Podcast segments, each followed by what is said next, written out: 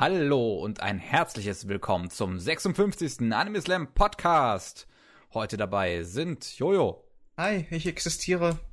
Also generell so, ich bin nochmal wieder da. Sehr gut gemacht. Und Pegwort. Danke Hallo. Ob ich wirklich existiere, kann ich nicht beweisen, aber ich bin da. Wer weiß, ich könnte auch eine, eine Computerstimme sein. Und ich, der Starcap. Hallo. Er ist definitiv nicht, er existiert definitiv nicht. Nein, er ist nur ein, äh, ja. Wir Ich bin das. Podcast-Ungeheuer. Ich weiß nicht, warum wir uns ihn einbilden. Er ist das Loch Ness des Podcasts, ne? Eigentlich wäre ich das Loch Ness des Podcasts, Warum? weil ich so selten da bin und es nur Hinweise gibt, dass ich existiere, Sehr gut. aber keine Fakten. oh Mann. Ja. Und so, ich, ich, was? Bist so du? oft wie ich dabei bin. Ja.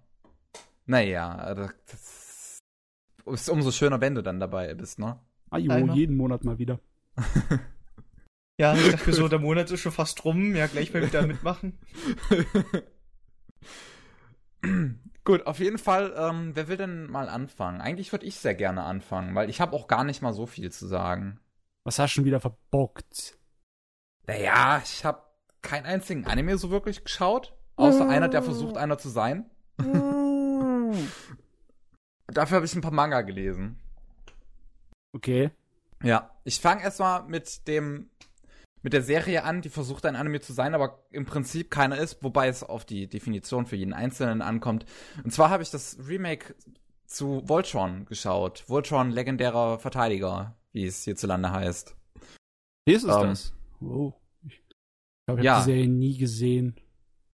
Also, ähm, ich habe die alte Serie ja auch nie gesehen.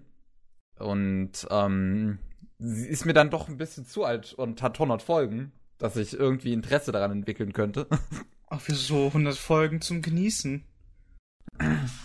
Naja, ich habe mir dann lieber die elf Folgen von Netflix und DreamWorks angeschaut, die die da gemeinsam produziert haben.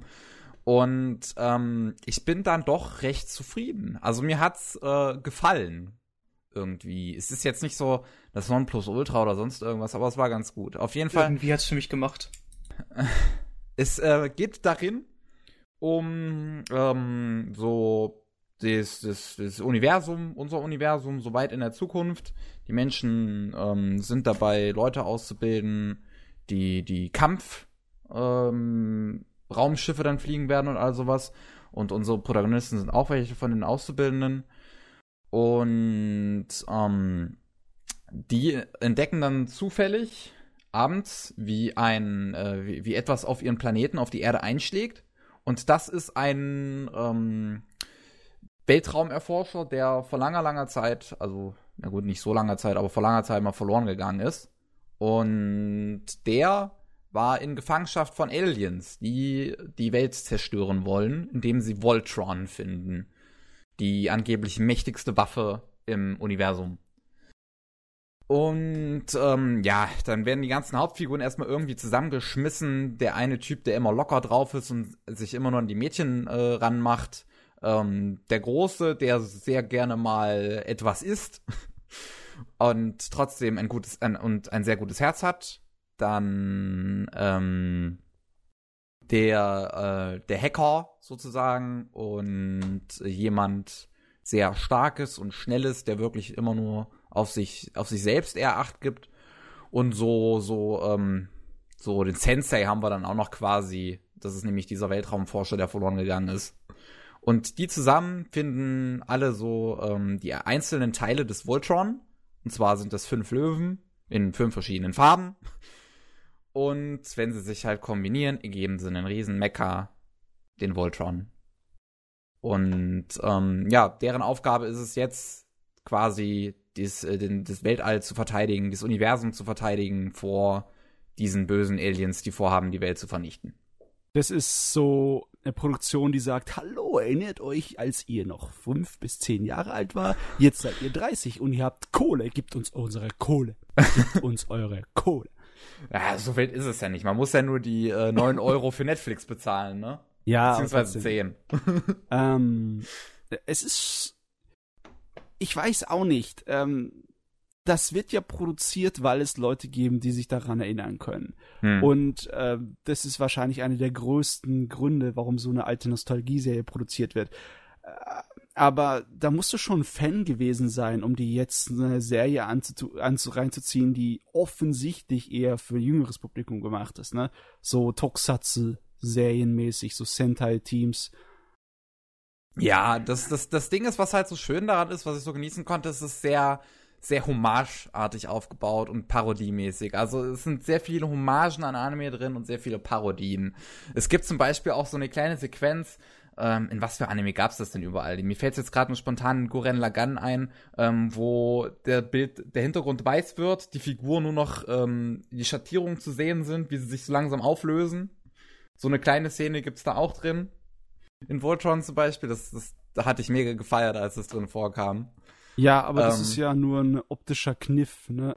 Ich weiß gar nicht, ob der wirklich anime-typisch ist, also beziehungsweise die Japaner den so oft gemacht haben, dass er zum Stil wurde, das weiß ich ehrlich gesagt gar nicht. Ich Also weiß, nicht mehr weniger, aber- oder? Ja, ja, ich, ich, ich, ich weiß, dass es nicht so häufig vorkommt, aber ich ihn schon in einigen Anime eigentlich gesehen habe. In One Punch Man war das, glaube ich, auch drin.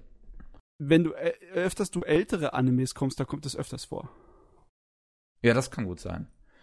Ähm, aber was mir halt auch so gefällt, ist, dass es ziemlich story-driven ist. Also es macht nicht großartig irgendwelche Abstecher an Orte, die für die Story komplett belanglos sind, sondern ähm, alles geht so sehr gut ineinander über. Und ähm, die Charaktere haben alle so ihre einzelnen Geschichten, die sich äh, sehr gut anfühlen, auch wenn viel aktuell noch ausbleibt. Das Ding ist, das Ding ist, die Serie endet bislang offen. Es sind nur elf Episoden. Die erste geht eine Stunde lang, der Rest 23 Minuten. Und ähm, es ist halt noch lange nicht beendet. Das ist, wirkt wie ein ganz, ganz kleiner Teil von einem riesengroßen Etwas, wo viel mehr dahinter steckt, als bislang erzählt wurde. Vor allem, weil am Ende noch so ein paar Anspielungen an Plot-Twists gemacht werden. Okay. Und das ist halt irgendwie sehr schade. Ich kann mir vorstellen, dass sich die Serie noch mehr genießen würde, wäre bislang mehr da. Ah ja, aber überleg schon mal, es ist so ziemlich die erste Zeichentrickserie, die äh, Netflix produziert hat, oder? Mhm.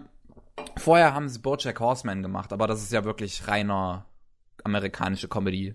Reine Ja. amerikanische Comedy so. Und äh, sie waren beteiligt auch äh, bei DreamWorks Dragons, bei der Serie zu Ah, dem okay, Drachenseemann. die, ey, die war ja auch gar nicht schlecht. Also zumindestens die ersten paar Episoden davon, die ich gesehen habe, war nichts im Vergleich zu den Filmen. Deswegen habe ich es auch nicht weitergeguckt, aber zumindestens war es kein Abklatsch, kein billiger. Ja, das habe ich bisher noch nicht gesehen und das werde ich auch mal machen. Aber das ist jetzt nicht so unbedingt das Thema, eher Voltron, weil das ist ja auch noch irgendwie relevant, weil es ja ein Remake ist auf ein Anime, wo man sagen könnte, dass er ja so quasi nicht so richtig existiert. Weil er ja nur ein amerikanischer Zusammenschnitt ist, Voltron. Ja, aber existieren tut er wirklich Ja. trotzdem. Ich meine, der Zusammenschnitt ist auch dasjenige, was bei uns ins Fernsehen kam, auch wenn ich es nicht gesehen habe. Ach, kam das auch hierzulande? Ja, 95. 95. Yes. Hm. Okay. Ähm. Ja, aber ich finde das dann schon interessant, dass man zu sowas dann auch ein Remake macht, so zum Zusammenschnitt quasi. Auch wenn ich nicht weiß, inwiefern es ein Remake ist, da ich ja das Original nicht kenne. Ähm, Ah.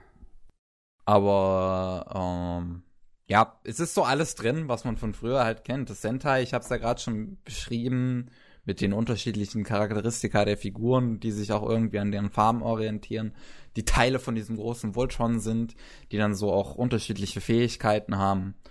Und ähm, unter anderem gibt gibt's ja noch dann das große Schloss von den Atianern oder so hießen die, glaube ich ähm, wo nur zwei von denen übrig geblieben sind. Die Prinzessin, die mich die ganze Zeit auch von ihrem Look her, von ihrem Charakter her an die Prinzessin aus Gurren Lagann erinnerte. Ähm, und also so, so wie eine bisschen erwachsenere Version davon. Also so, sie sieht zwar anders aus, aber der Stil erinnerte mich irgendwie daran. Und ähm, dann auch irgendwie noch so ein, so ein General mit so einem, mit so einem lustigen Schnauzer, der total abgedreht ist und der mich auch an irgendwie die ganze Zeit erinnerte. Allgemein, wenn ich mir die ganzen Charaktere so angucke, dann habe ich das Gefühl, die überall schon mal gesehen zu haben. Also irgendwo, bestimmt in genug Serien kamen solche Charaktere schon mal vor. Ähm, Ich meine, wenn es aus der Zeit der 80er kommt von Japan, wo diese ganzen Animes für Spielzeuge produziert wurden am laufenden Band, dann sind das alles sehr klassische Stereotypen, die wir Hm. bestimmt schon in öfteren in anderen Sachen an den Kopf geschmissen bekommen haben. Ja. Besonders wenn es eine Sentai-Serie ist. Ich meine, da hast du eigentlich immer denselben Zusammensatz, oder? Du hast doch auch ein Quotenmädel unter den Piloten, oder? Ja. Aber das ist ein Plot-Twist in Anführungszeichen, den man Okay. von Anfang, den man eigentlich sofort am Anfang errät. Aber es wird trotzdem irgendwie so ganz komisch gehandhabt. ähm, was ich auch sehr schön fand, ist allgemein, wie es aussieht. So anfangs, als ich das an, als ich es halt angefangen hatte, da war ich noch irgendwie so, ja, es ist halt ein Cartoon und es erinnert mich an sowas wie wie ähm, Young Justice, die DC-Serie, nicht der Film. Und ähm, die, die so, so mehr ich geguckt habe, ist mir das gar nicht mehr so so klar gewesen, dass ich jetzt gerade einen Cartoon habe, weil äh, äh, vor mir habe, weil so so ich musste eher an Anime denken halt wirklich, als ich es gesehen habe. Ähm, und was äh, ich auch sehr schön fand, war die, die Kämpfe. Die Kämpfe in der Serie sehen richtig, richtig gut aus. Allgemein, wenn ich was Actionmäßiges sehen will, dann greife ich wirklich lieber zu actionmäßigeren Cartoons als zu Anime, weil dann fühle ich mich meist zufriedener. Oh, oh, dann musst, dann kannst du nur falsche Animes geguckt haben. Hm, ich glaub, ich Das muss, es muss der Fall sein. Ich dir meine, mal die großen Meisterstücke der japanischen Action-Animation mal naheliegen. Aber jetzt mal eine Frage dazu. Von dem Trailer habe ich gesehen, dass so gut wie alle Mecha-Sachen mit äh, Computergrafiken und 3D gemacht ja, wurden. also der ganze Meckerkram ist CGI, aber das ist, mir- ist gar nicht mal so wild, finde ich, weil es gibt sehr wenige Kämpfe mit den Mechas. Äh, hast du nicht gerade eben gesagt, die, die Action wäre gut und jetzt gibt's auf einmal wenige Kämpfe? Nein, es gibt wenige Kämpfe mit den Mechas. Aber Oh. es gibt viele Kämpfe außerhalb der Mechas. Und die Okay. sehen einfach verdammt geil aus. Die ganzen Prügeleien oder Schwertkämpfe oder Schießereien. Das ist awesome. das Okay, ist das sehr hätte ich gut jetzt- gezeichnet. Das hätte ich jetzt nicht erwartet. Normalerweise ist ja die, die Formel von solchen Serien, Gegner kommt, sofort in die Roboter und dann Nee, das ist überhaupt nicht die Formel. Okay. Also da haben die sich wirklich, ähm, das haben die sich wirklich so für Highlights eher gespart. Hm. Ähm, das, das, alle paar Folgen ist es nur, dass ein großer Mecha-Kampf kommt, aber der Rest sind halt wirklich Prügeleien oder Schießereien oder sowas. Ja, auch mal was. Ja, und vor allem, weil, wie gesagt, diese Prügeleien, Schießereien echt gut aussehen. Das CGI äh, gefällt mir nicht so unbedingt. Vielleicht liegt es an den Farben, aber ich weiß nicht. Das ist mir, es wirkt komisch auf mich. Ich kann es nicht in Worte fassen. Ja, es, es, es hat keinen Versuch, Cell-Shading irgendwie, irgendwie nachzuahmen. Und es sieht auch nicht wirklich auch wie hochpolierte ähm, 3D-Grafik mit äh, komplizierten Rändern und Shading und allem möglichen Scheiß. Es sieht irgendwie aus wie. Ah, wie soll man das sagen? Wie altes äh, Computergrafikzeugs, ehrlich gesagt. Es sieht irgendwie ein bisschen veraltet aus auf den ersten Blick. Ja, ja, ich glaube, das, das beschreibt es recht gut. Ich war halt echt nicht zufrieden bei diesen ganzen Kämpfen mit dem, mit dem Voltron oder halt die einzelnen Löwen halt. Ich fand, die sahen alle nicht so gut aus. Und da war ich halt echt immer sehr zufrieden, dass es wirklich eher auf Prügeleien und Schießereien hinaus war. Weil, ähm, weil die halt, wie gesagt, sie sind echt gut animiert. Da steckt so viel Flow drin. Und ähm, auch wie die Regie damit umgeht, mit welcher ähm, Dynamik das Ganze gehandhabt wird, gefällt mir sehr, wie die Kamera die ganze Zeit hin und her schwenkt oder sprengt und alles Mögliche. Also das wirkt alles wie so ein, so ein mm, One-Shot teilweise, könnte man sagen. Und das hat mir halt wirklich sehr gefallen. Ähm, ist halt von der Story und den Charakteren ist es halt echt nichts Besonderes, wohl schon. Es ist teilweise schon ein bisschen ernster als manche Cartoons, die ich gesehen habe. Ähm, aber das liegt wohl daran, dass es das nicht so subtil in der Hand hält wie manche Cartoons. Adventure Time zum Beispiel ist extrem ernst, wenn du drüber nachdenkst. Mm, Ja. Also der zumindestens, äh, wie soll man sagen, Adventure Time ist im Hintergrund ernst. Also es ist subtil in seinen Elementen. Hm. Also Und- ganz ehrlich, was ist das jetzt eigentlich, Voltron? Ist das jetzt eine OVA? Weil es ist ja nicht für den Fernsehmarkt direkt produziert, nicht für die wöchentliche Ausstrahlung. Ja. Die, ist sehr, die Episoden sind ja nicht so strukturiert, dass man darauf, äh, ja, den Leuten so ein kleines bisschen so Rücksicht nehmen muss, dass sie es nur alle Woche kochen, gucken. Obwohl, einige Serien interessiert jetzt auch ein feuchter Kehricht, siehe Concrete Revolution, das interessiert ja einen Scheißdreck darüber, ob der äh, Zuschauer sich Notizen gemacht hat oder nicht. Und wenn du keine Notizen dir gemacht hast, bist du gearscht. Du bist entweder das oder bist so verquer, dass du alles gleichzeitig schon verstehst, mit der, wenn, während das, während das passiert. Ja. Also so, so ein Hirn wie so eine Stahlfalle. Im Sinne von wegen, alles, was du siehst, sofort eingespeichert, Mhm. fotografisch abgelegt. Aber hier bei Voltron, du hast gesagt, das ist eine durchgehende Story und keiner, kein Monster der Woche oder Monster der Episode. Das ist ja keine ja, ja, also es, es gibt schon so, so, sagen wir, Highlights in der Handlung, wo es dann auch wirklich, äh, wo die Episode dann endet, wenn sie ein großes Biest geschlagen haben. Okay. Aber ähm, an sich sehr fortlaufend, die Handlung, ja.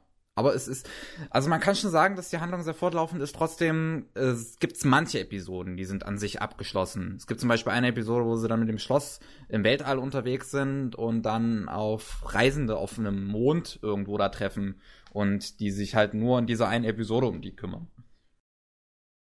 Hm. Hm.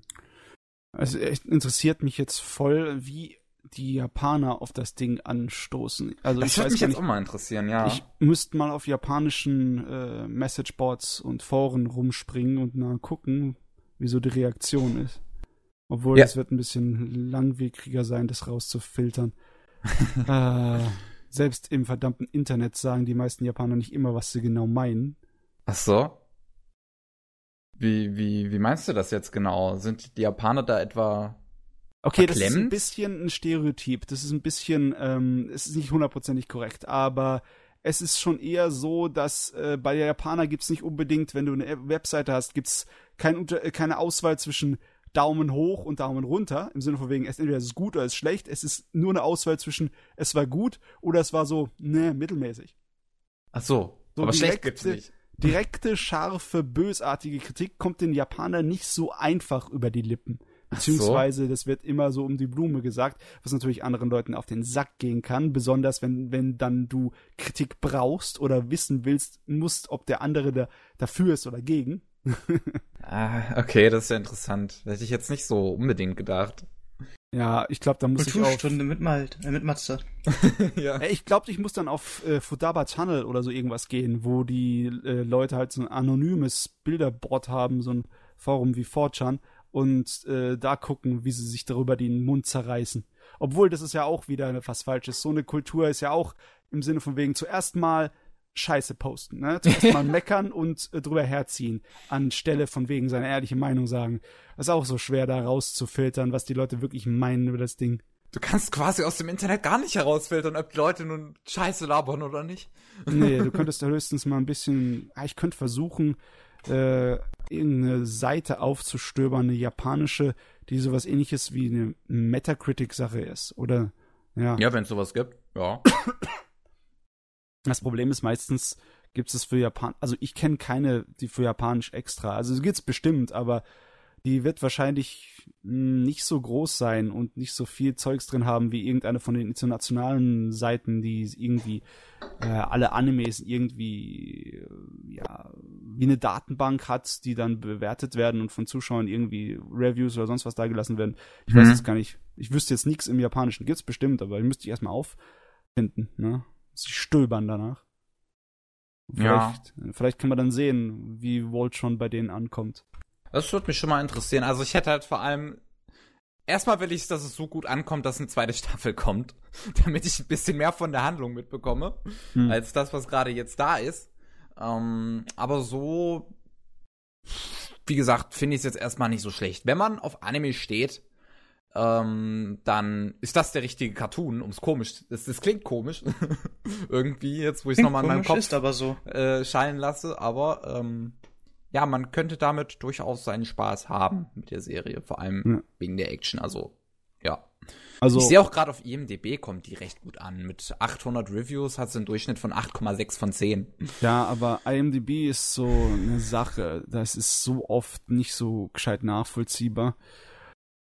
Ähm, aber es stimmt schon, dass die Reaktion recht positiv war. Also die meisten Kritiker, die ich irgendwie so verfolge, die englischsprachigen, die haben gesagt, es ist von, von ganz gut bis zu ziemlich gut. Ne? Puh, Sagen sie alle.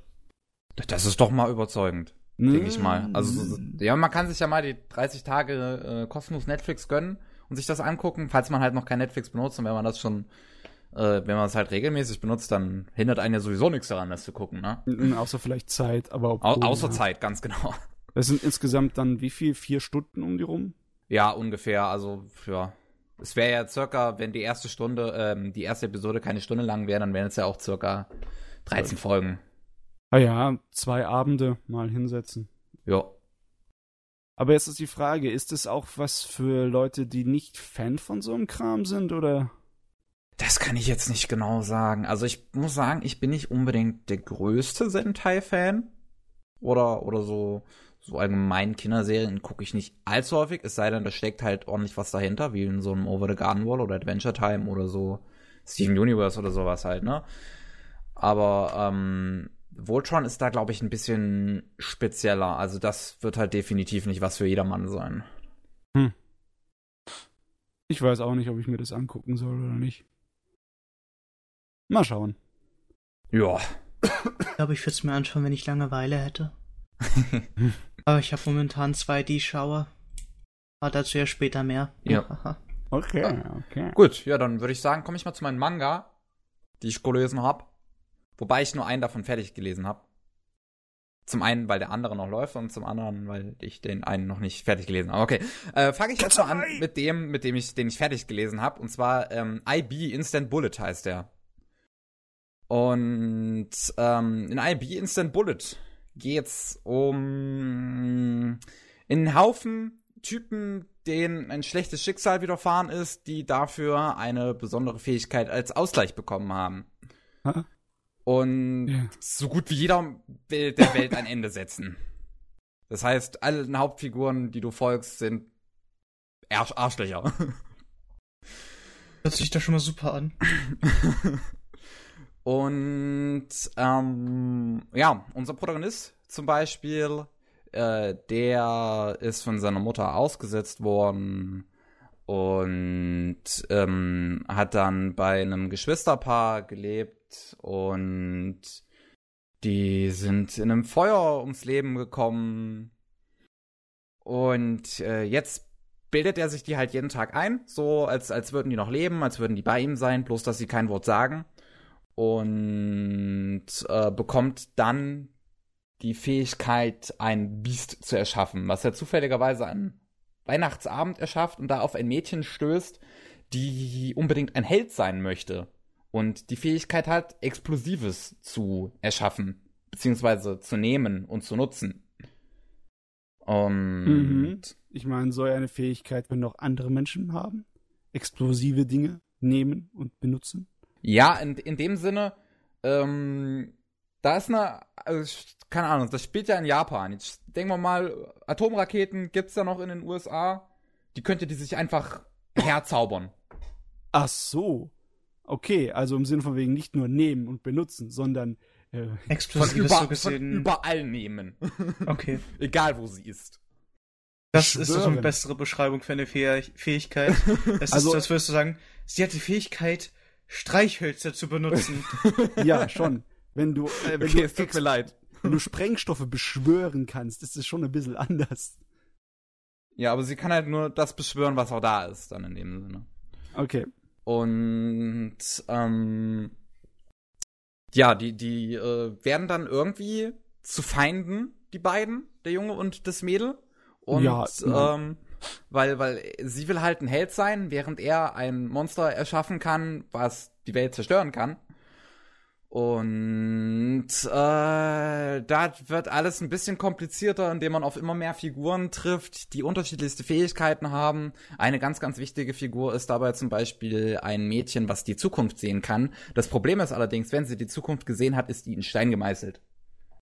Solange Das sie nicht schwanger wird, wenn man ihre, ihre Schleife klaut, die aussieht wie Hasenohren. Mhm. Mhm. Nein, nein. Ähm, aber ähm, wenn sie jetzt zum Beispiel den Tod von irgendjemandem sieht oder sowas, dann steht er fest, kann er nicht geändert werden. Und solange sie halt nicht in die Zukunft sieht, ist die Zukunft offen für alles quasi. Und äh, ja, und die, die verliebt sich in den Protagonisten und äh, sagt ihm dann auch relativ früh, dass sie in ihn verliebt ist, äh, beziehungsweise in, sich in ihn verlieben wird, weil sie kann in die Zukunft gucken und da wusste sie das. Und äh, dieser ganze Abschnitt mit, mit dem Mädel, was in die Zukunft gucken kann, ist ein längerer Abschnitt. Wie gesagt, sie ist eine wichtige Figur, ist so, ähm, ja, wie soll ich sagen?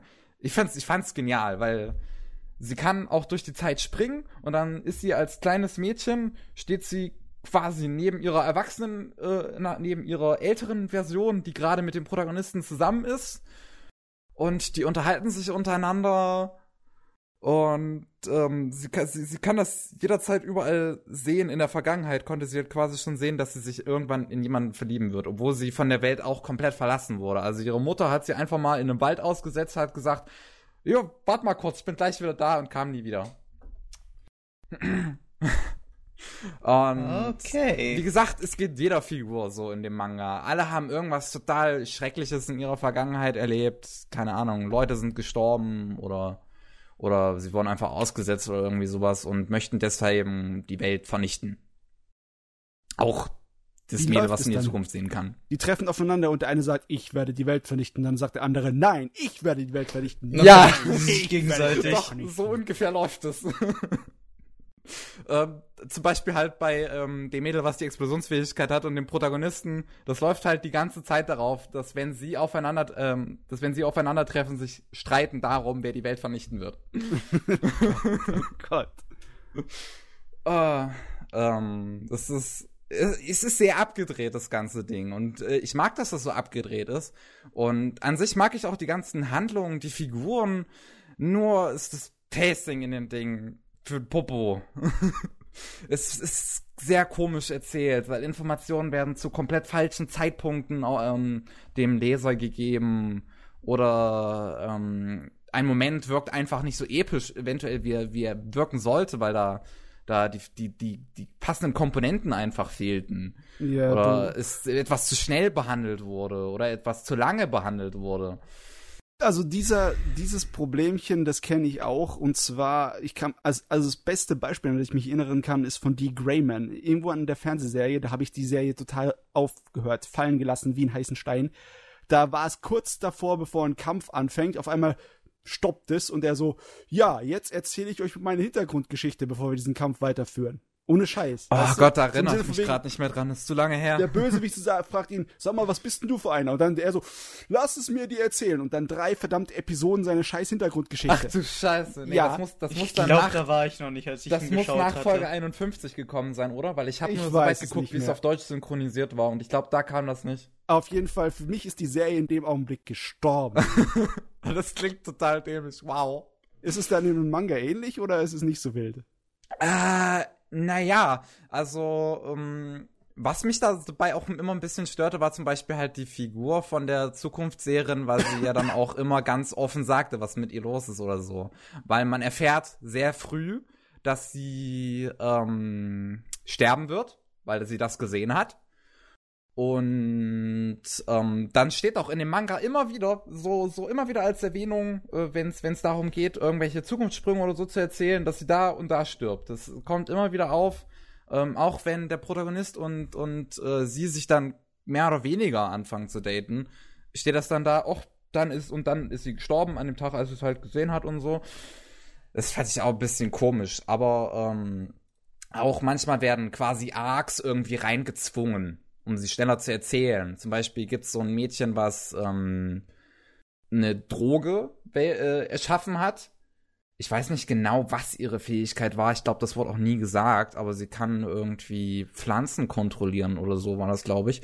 Und sie wollte dann einfach eine sehr giftige Droge über die ganze Welt spritzen, also in die Luft so dass jeder, ähm, das, so dass, dass keiner mehr ähm, jemanden gebären kann dass die Menschen noch so, so lange leben können, wie sie gerade halt leben, aber danach halt keiner mehr da ist, weil sie. Ja, Sterilität. Ja, ja. Massensterilität. Genau. Und das wird einfach, also fand ich komplett reingezwungen. So, das, das war noch so in den ersten zehn Kapiteln oder so. Man muss es sagen, das Ding hat nur insgesamt 27 Kapitel, war dafür Monthly Release. Das heißt, die sind immer 30 bis 50 Seiten lang. Und ähm, jetzt weiß ich gerade gar nicht mehr, worauf ich genau hinaus wollte. Also ja, dieser Abschnitt war halt wirklich sehr reingezwungen. Das war einfach so, es ist sehr nebenbei passiert. Es ist plötzlich angefangen, dass der Manga äh, ihre Hintergrundgeschichte erzählt hat und plötzlich fängt das Mädel auch an auszurasten und will die Welt vernichten. Okay. Es ist, ja, es ist schade eigentlich wirklich, dass das Pacing so komisch ist und ich kann mir auch vorstellen, dass es deswegen mit der Zeit so unbeliebt geworden ist, dass es dann irgendwann abgesetzt werden musste, denn es ist auch keine abgeschlossene Geschichte. Da fehlt eine Menge am Ende und ich habe dann auch die Nachworte der Autorin gelesen, ähm, die dann halt geschrieben hat, dass sie auch schade drüber ist, dass da noch so viel fehlt in ihrem Manga und sie froh wäre, wenn man sie weiter unterstützen würde oder irgendwie so weiter ihre Manga lesen würde, wenn sie dann noch zukünftig welche macht. Und ich komme später auch noch auf das aktuelle Werk von ihr, weil das habe ich danach angefangen zu lesen. Und ähm, ja, wie gesagt, da fehlt so viel am Ende und quasi das Ende von dem Manga hier, so wie er gerade da ist von IB Instant Bullet, ist halt auch so so eher aufgezwungen, dass die beiden Hauptfiguren sich am Ende mehr oder weniger final drum streiten, wer jetzt die Welt vernichtet und dann tut's letzten Endes doch keiner. Mhm. Äh, es ist, da fehlt viel zu viel, leider, leider. Und ähm, ich würde es gerne bis zum Ende lesen, auch wenn es sich halt so so fehlerhaft erzählt, also so nicht unbedingt gut. Aber wenn die Autorin jetzt mit der Zeit, glaube ich, dass das äh, das noch lernen würde, wie man das besser macht und dann noch mal von vorne anfängt vielleicht, und das dann auch beliebt genug ist, würde ich mir das definitiv nochmal durchlesen. So eine Art mhm. Remastered. Ja. Dann eine Neuauflage. Okay. Ah, die Sache ist halt die, bei Mangas ist nicht immer der Manga-Autor der alleinige Schöpfer, sondern das Studio, die Verfasser und der Verlag, der tut ja auch darin, hat ja auch seine grubschigen Finger dabei. Ne? Hm. Und nö, ich hab keine Ahnung. Also es hört sich eigentlich ganz gut an, bis auf dieses eine Element von wegen, dass ich weiß nicht, ob das sich dann am Ende des Mangas auflöst, aber dass, dass die Zukunft in Stein gemeißelt ist, wenn sie sie sieht. Das ist eigentlich also ein Ding, das mal mir sofort Alarmglocken schrillen lässt. Weil immer, wenn irgend so ein Kniff kommt in einer Serie oder in einer Geschichte, von wegen, aber bla bla bla, entweder wir, wir ähm, wir sagen, es gibt keinen Ausweg von der Situation, dann denke ich mir, ja, ja, das sagt er nur, um Spannung und Drama zu erzeugen, nur um es dann am Ende umzukehren, Sinne, den Leuten, ja, die Möglichkeit gibt, ihr Schicksal selber zu bestimmen und nicht irgendwie eingeengt zu sein. Und das sieht man von so viel Kilometer weit kommen, diese Wendung. Also soll ich dir jetzt darauf antworten? Dann wäre es ein nein, kleiner Spoiler. Nein, nein, ich nee, wollte okay. eigentlich nur sagen, was ich daran irgendwie problematisch fände. Äh, dass wenn man sowas benutzt, ne, und sagt, dass entweder vorausgreift und sagt, die Person ist doch dann und dort gestorben und dann ist es irgendwie so, warum wartet ihr nicht, bis es soweit kommt und dann lasst sie sterben und fertig? Warum müsst ihr sozusagen schon Vorauskasse hier für, für dann unsere aus, emotionale, ja. den emotionalen Einschlag von der Geschichte gleich Drama. Gib hier, ich brauche ein bisschen Vorschuss, ja, dafür das ist, ich finde das irgendwie als, äh, als, als Erzählungstechnik finde ich das kacke. Das mag ich einfach nicht. Ich finde das auch komisch, wenn man so absichtlich, also so, so ganz gezielt versucht, einfach nur Drama zu erzwingen. So, Aber ja. so macht man das ja dann in dem Sinne. Also, ich weiß nicht, also so total fatalistisch, also schicksalsergeben, sind die wenigsten Autoren. Und wenn, dann machen sie es auf eine richtig düstere Art und Weise. Ich kann mir irgendwie nicht vorstellen, dass der Manga oder dass ein Manga generell, der so nicht komplett an Erwachsenen gerichtet ist, so enden wird. Obwohl, hey, man darf, muss aufpassen. So Leute wie Clamp, die interessiert sich einen feuchten Kehricht dafür, die Gruppe, dass sie für kleine Mädels Mangas machen. Habt ihr schon mal Magic Knight Ray gelesen? Nee. Nein. Ähm, also, ich will es jetzt nicht ausführlich erzählen, aber Magic Right Nerve ist wie ein Super Nintendo Rollenspielchen, weißt du? Für, für junge Mädels. Es ist bunt, es ist süß und deine, deine Heldinnen in einer fremden Welt werden immer stärker und treffen neue Leute und dann kommt es zum Ende der ersten Hälfte. Heilige Scheiße, Clamp. Eieiei. Also ich bin mir ziemlich sicher, da sind einige Leute davon traumatisiert worden. Ach so. Also, also hört sich das nach einem guten Manga an. es ist nicht unbedingt von der Gewalt oder so irgendwie heftig, aber es ist eine, eine also meine Lieblingswendung in puncto Manga kommt definitiv aus diesem Manga von Clamp. Clamp ist gut in Wendungen und das ist wahrscheinlich meiner Meinung nach immer noch ihre beste. aber ich glaube, der Manga wird nicht unbedingt eine große Wendung haben, wenn er keine Zeit bekommen hat und am Ende einfach so abgehackt wurde, um sich Ja. von wegen, ja, du musst jetzt das letzte Kapitel zeichnen. Was? Ich habe doch so viel vorgehabt.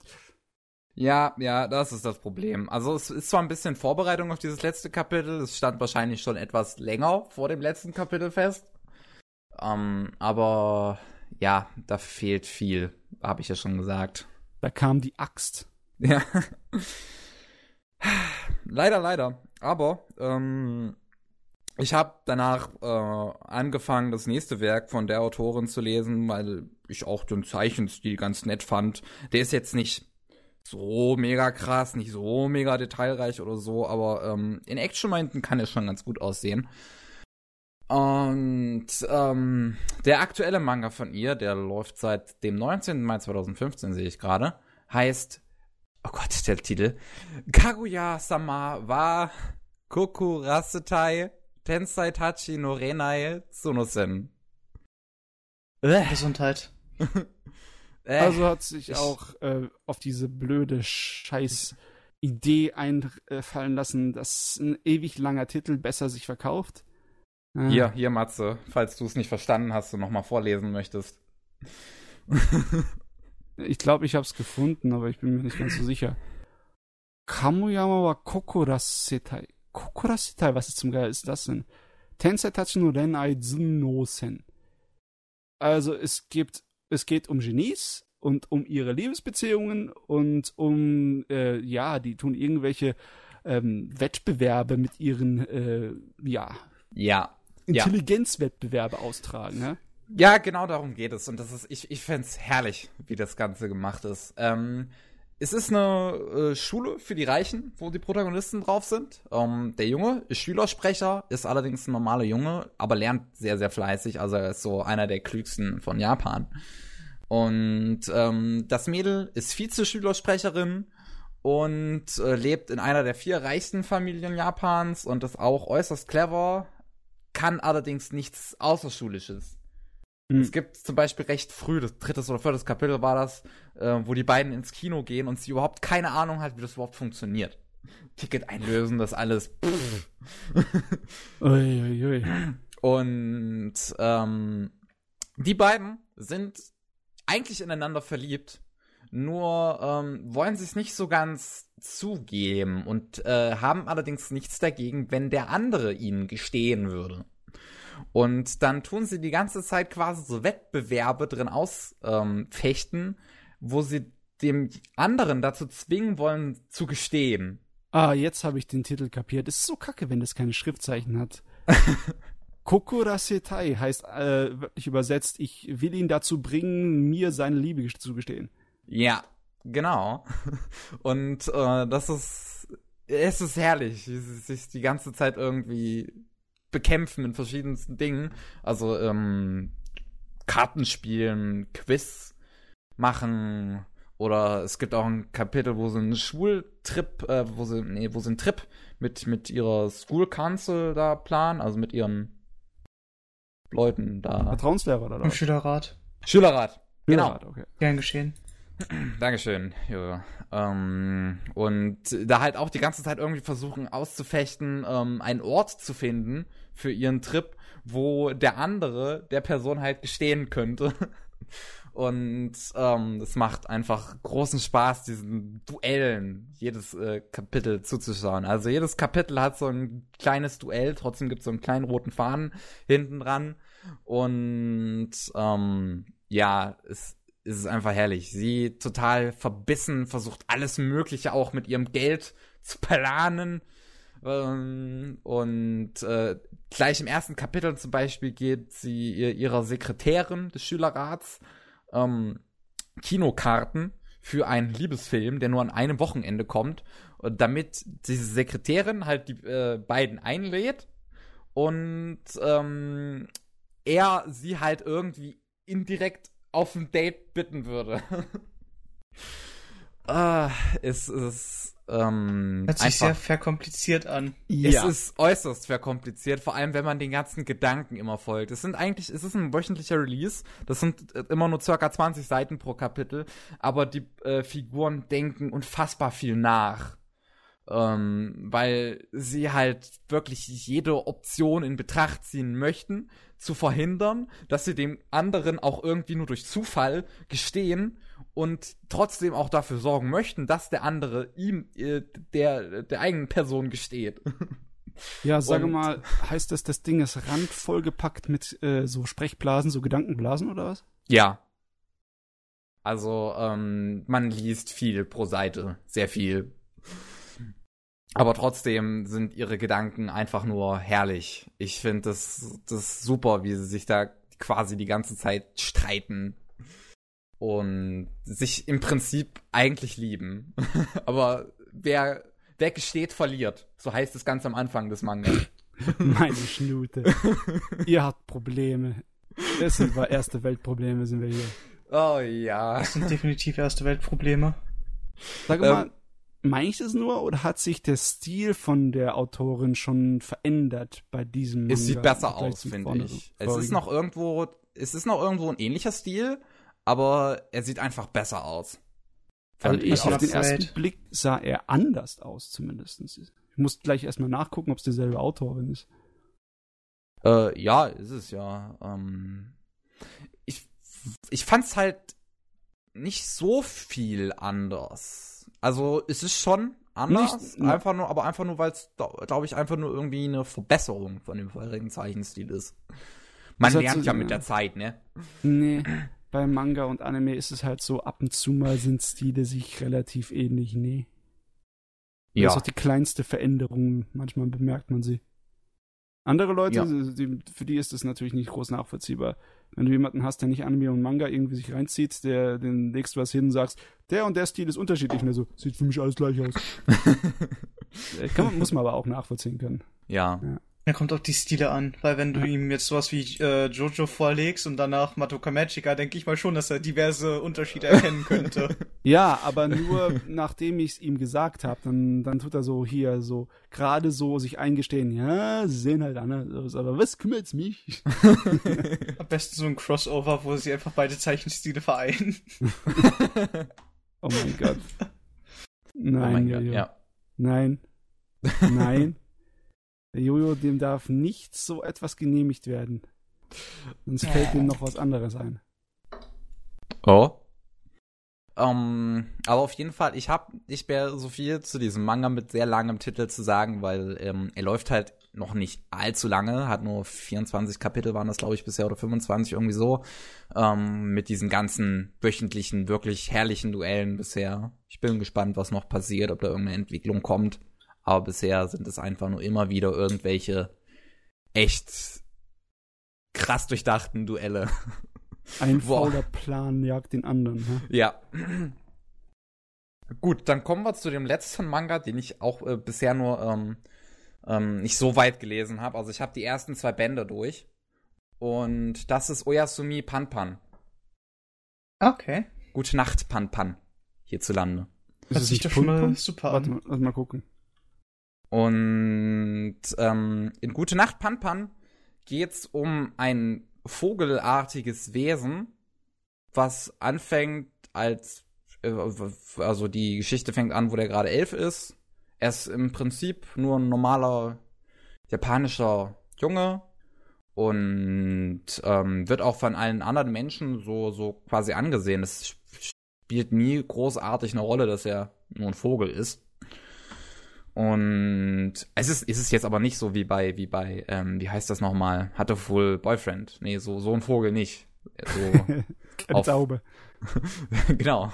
Ist halt einfach nur so, so eine nicht detaillierte Figur mit zwei Augen, einem Schnabel, groß, ohne Farbe und zwei langen Vogelbeinen unten dran. Okay. Und ähm, das ist halt sehr feines, aber auch wirklich eher tragischeres, tragisch gehalteneres äh, Coming of Age.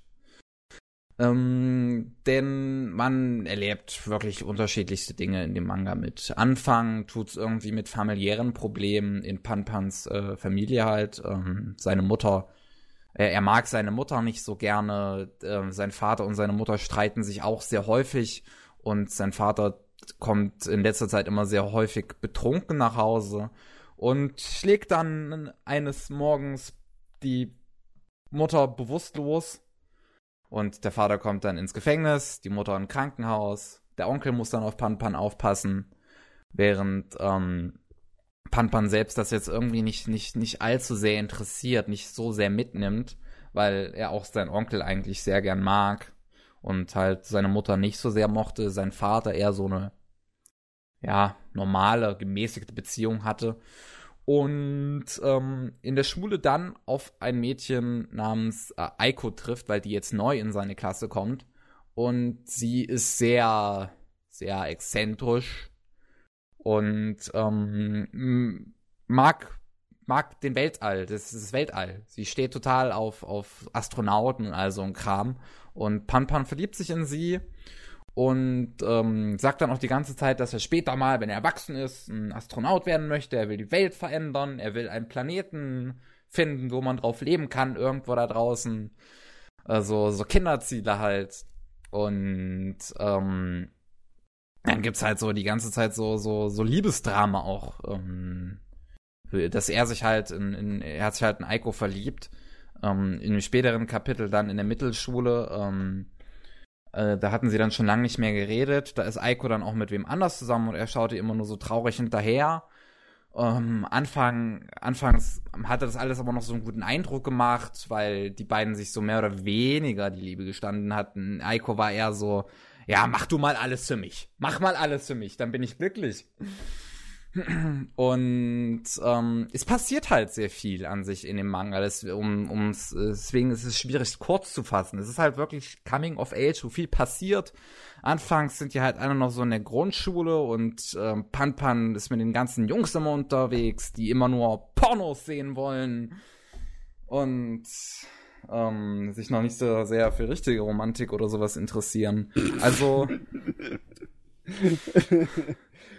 Was lachst du? äh, äh, nein, nein. Ich glaube, da sage ich nichts dazu. Na.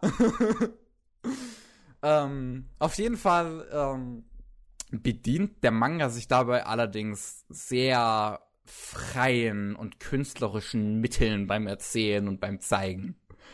Es ist sehr abgedreht teilweise, obwohl es so ernst und doch irgendwo menschlich und normal wirkt. Ähm, zum Beispiel glaubt Pan Pan an Gott. Und Gott ist so immer die, das gleiche äh, breit grinsende Gesicht mit Brille, beiden Augen geschlossen und einem großen Afro. Immer exakt in jedem Bild Afro. das gleiche Gesicht. Und Hm. das sieht so fucking creepy aus teilweise. Es gibt eine Szene, äh, eine, eine Seite, wo Pan Pan äh, so traurig auf seinem Bett liegt und man so im Hintergrund an seinem Fenster so langsam dieses Gesicht von Gott sich nähert. Boah. Es ist Nabelchen. Und auch viele erwachsene Figuren werden extrem exzentrisch dargestellt, bei allem, was sie tun. So mega abgedreht. Der Anwalt, der sich dann ähm, bei Pan Pans Familie an einschaltet, wegen dem Fall, wegen seinem Vater und seiner Mutter und diesem ganzen Kram da, der wackelt die ganze Zeit ganz wild mit seinem Kopf hin und her. Und boah, es ist total übertrieben in seiner Ausdrucksweise. Auch gibt's eine Stelle, wo sie dann, wo die, wo die ganzen Jungen dann halt ein Porno gucken und zwischendrin ist allerdings ein, eine Szene reingeschnitten von so einem Mann, der sagt, er hätte seine ganze Familie umgebracht und ähm, die Leichen in einer alten Fabrik ver, äh, äh, versteckt und da auch einen Haufen Geld für denjenigen, der die findet. Und ähm, dann f- fängt dieser Mann in dem Video ähm, am Ende an zu tanzen und singt die ganze Zeit, ähm, ich verstehe gar nichts, ich verstehe gar nichts. Und die Kinder machen dann einfach mit. Die fangen auch einfach an zu tanzen und singen, ich verstehe nichts. Obwohl das für, für die Situation total out of place wirkt.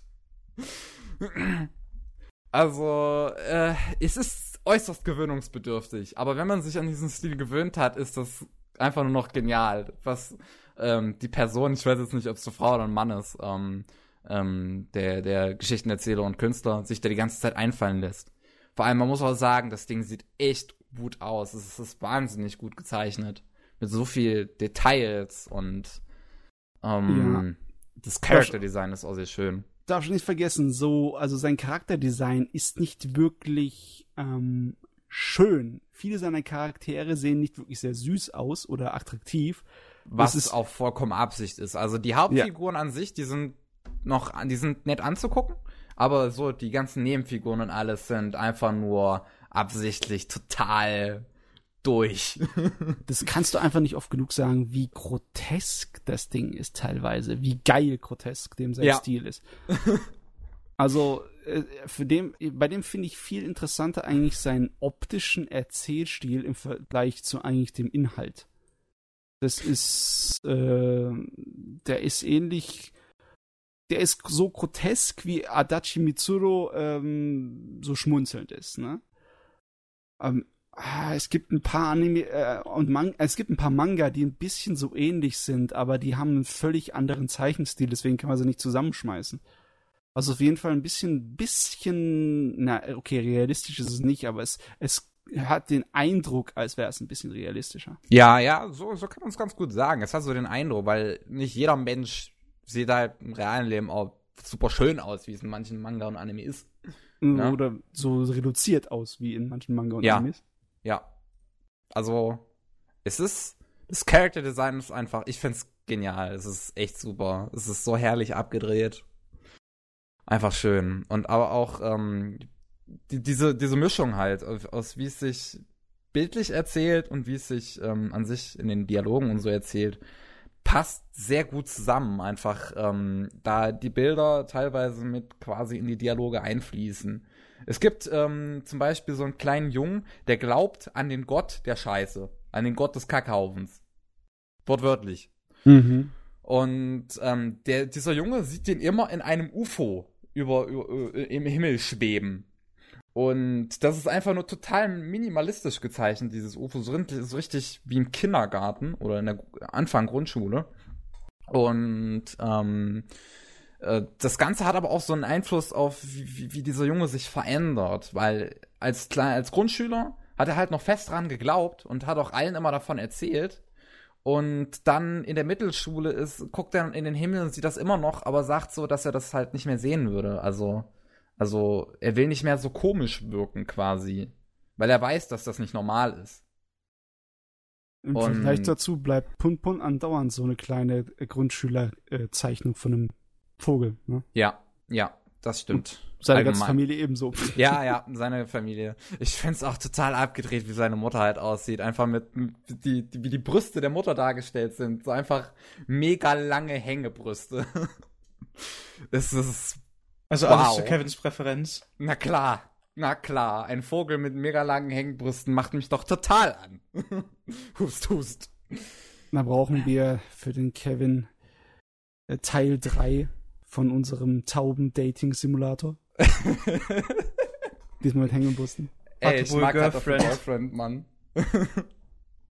ähm, aber ja, Uyasumi Pan Pan, ich hab's halt echt noch nicht fertig gelesen. Es sind insgesamt 147 Kapitel. Ich habe 22, 23, 24, weiß ich jetzt nicht genau. Zum nächsten Podcast verspreche ich, werde ich fertig haben, weil an sich liest sich das Ding sehr schnell. Ähm, und äh, da können wir dann noch mal gerne genauer drüber sprechen. An sich wäre ich dann aber jetzt mit meinem Teil fertig. Oh. Jo. Also kann jetzt jemand was anderes übernehmen. Wer will? Ja, wer will. Hast du es gehört? Er hat keinen Bock mehr. Ah, okay. Kein Bock mehr. Das, das erklärt alles. Äh, soll ich? Ja, kommt drauf an. Wir können auch Schnick, Schnack, Schnuck spielen. Oder es kommt drauf an, was wir gesehen haben. Ich habe alten Kram gesehen und eigentlich fast nur Science Fiction. Aktuellen Kram und Mangas. Okay, dann, dann mach mal du weiter. Es hört sich an, als wäre es das besser die Überleitung. Passt also, zu dem, was der Kevin gemacht hat. Um es genau zu machen, ich habe jetzt äh, zwei bis drei Mangas geschaut. Äh, Mangas geschaut. Mhm. Animes geschaut. Mangas mhm. sehr weniger. Also die habe ich gelesen. Äh, einer davon wäre zum Beispiel Uchu Patrol Luluko. Also Space Patrol Luluko. Ah, okay. Mhm. Vom Trigger. Da, mit denen, also über den Anime hatte ich mich ja schon mit äh, Kevin und Matze vorher, vor ein paar Tagen, gestern, vorgestern unterhalten. Ja. Und er ist jetzt bei der zwölften Folge. Und anscheinend kommen da noch welche. Ich habe keine Ahnung, wie viele Folgen geplant waren. Hm, ich hebe mir auf. Ähm, ja, ich schaue ihn aktuell. Einfach nur. Also, So, um Space Patrol Ludoku zu beschreiben. Man stelle sich vor, das Studio Trigger. ähm, eine Mischung von Ho äh, Heroin, Kokain und einen riesigen Topf, in den sie dann halt ihre restlichen Animes oder alle Animes, die meisten Animes, die sie gemacht haben, reinwerfen. Aber Okay. mit einem sehr großen Schuss an neuer Story. Da haben sie dann einfach einen eigenen Anime, der in 99% der Fälle irgendwo eine Referenz oder eine Anspielung oder sonstiges hat an einen ihrer früheren Animes. Heißt das also auch alle Gainax-Animes? Weil Trigger ist ja relativ noch vergleichsweise neu, ne? Och, keine Ahnung, frag mich bitte. Ich weiß, ich weiß nicht, was Wenn Gurren Lagann dabei ist, dann heißt es ja. Äh, Gurren Lagann ist dabei. So. Also auch Gainax. Hm, So. Okay. Und ähm, in dem Anime geht es eigentlich um ein Schulmädchen, welches probiert normal zu leben in einer unnormalen Stadt. Weil diese Stadt als einziges, also vorerst als einziges, ähm, Aliens aufnimmt als Bewohner. Und dementsprechend gibt es dann auch ein Polizei, ein, eine Polizeistelle, die dann halt für diese Stadt engagiert ist mit Leuten, die sich in Waffen verwandeln können. Und zu dieser Einheit gehört ihr Vater, welcher aber auch probiert, ihre, seine Tochter als ähm, normale Tochter aufwachsen zu lassen, weshalb in der ersten Folge das Wort normal mehr als nur 50, mehr als 50 Mal verwendet wird, gefühlt. Okay. Und der Anime ist nur sieben Minuten lang. Ähm, heißt das, sie kann sich auch in eine Waffe verwandeln? Also, die Leute können sich in eine Waffe verwandeln aufgrund ihres Outfits. Aha. Sie tragen nämlich äh, speziell, also ich weiß jetzt nicht, wie das gehandhabt wird. Ja, ich glaube, es wird nicht speziell gesagt, aber ähm, durch spezielle Umstände, sie kriegen halt ein Kleidungsstück, glaube ich. Oder. Also sie verwandeln sich, aber während sie sich verwandeln, kriegen sie diesen Anzug, der sie eigentlich verwandeln sollte. Ähm, hallo Killer Kill? Hallo. Ja, ich denke mir auch gerade so. Ich gehe geh auch gerade so die Bilder durch. Ich sehe die Anspielungen. Wow. Immer Aber- mit der Ruhe, geh keine Bilder durch, du versaust dir das, glaub mir. es ist Okay. besser, wenn du frisch ohne Wissen rangehst. Äh, okay. Ich bin mal Und gespannt, wann das ähm, fertig sie kann ist. sich dann halt in Waffe verwandeln. Und das äh, laut dem Chef der Abteilung. Nur wenn halt äh, starke Emotionen aufkommen, wie der Gerechtigkeitssinn. Mhm. Und zu diesem Chef sei gesagt, er, er wird im Gegensatz zu allen anderen Charakteren in diesem Anime speziell animiert. Na gut, bis auf einen Charakter, aber. Und zwar, er ist 2D. Normalerweise sagt einem das nicht viel, weil Animes sind 2D. Aber dieser Charakter ist 2D, 2D. Also wenn man eine Seitenansicht von ihm hat, ist er 2D und platt. Und seine Okay. Animation besteht daraus, dass er eigene Elemente hat, wie äh, so einzelne Elemente, die sich dann bewegen. Zum Beispiel ein Arm, der dann einfach frei gedreht wird und verwendet, weil er seine Handposition nie verändert. Also ich sehe auch gerade, dass die einige ihrer Charaktere, die sie halt bei Trigger erschaffen haben, noch mit drin haben. Inferno Cop ist dabei, ähm, Figur aus Little Witch Academia ist dabei. Ja, ähm, das ist auch angeblich so eine ist auch Sache. irgendwer aus Killer Kill dabei, soweit ich das gele gelesen Also, habe. guck mal, guck mal, wenn du dir das jetzt weiter anschaust und spoilerst, also es ist ja gut, dass du es erwähnst. So ist es nicht. Okay. Aber es ist am besten wirklich, Ja, wenn du es einfach so aus dem Nichts, es Dann, kommt unerwartet dann aus schaue ich mir Nichts. keine Bilder mehr an. Weil die Transition zu diesen Stellen, die du gerade erwähnt hast, oder zu den Charakteren, ist absolut random. Okay. Die Geschichte als solches ist, äh, oh Gott. Äh, der Vater, am, in der ersten Folge, in den ersten fünf, in den ersten paar Minuten, äh, frühstücken die Tochter und der Vater. Und währenddessen isst der Vater aus Versehen eine, eine Pille, die ihn sofort einfriert, was normalerweise für Leute oder Aliens reserviert ist, die irgendwelche Schandtaten begangen haben. Also, die kriminell sind. Die Phantomzone. Ja, und aufgrund dessen, also sie bringt dann ihren Vater zur Arbeit, weil er nicht zu spät kommen darf, natürlich.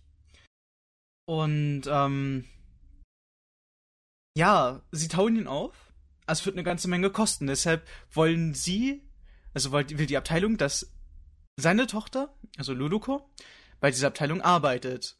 Und im Inneren denkt sie sich einfach nur, ich habe keinen Bock darauf, ich will nur ein normales Leben. Ja. Und jetzt muss ich hier schuften, um Fatih wieder aufzutauen. Ja, und dann macht sie es halt natürlich und es eskaliert in der ersten Folge Also ich, ich erzähle jetzt die ersten beiden Folgen. Äh, in der ersten Folge so, dass äh, ihr erzählt wird, ja, irgendwo bei dir in der Schule soll ein kriminelles Alien sein. Und wir wollen, dass du ihn rausfindest und äh, ja, ihn dann zur, zur Rede stellst. Dann geht sie ganz normal in die Schule. Und dann passiert natürlich das, was passieren musste, mitten in der, im Unterricht. Aus dem Nichts. Ähm, gibt sich der Typ halbwegs zu erkennen. Weil ein Gerücht davor, weil irgendwie so rumgeht, äh, wird gesucht und alles.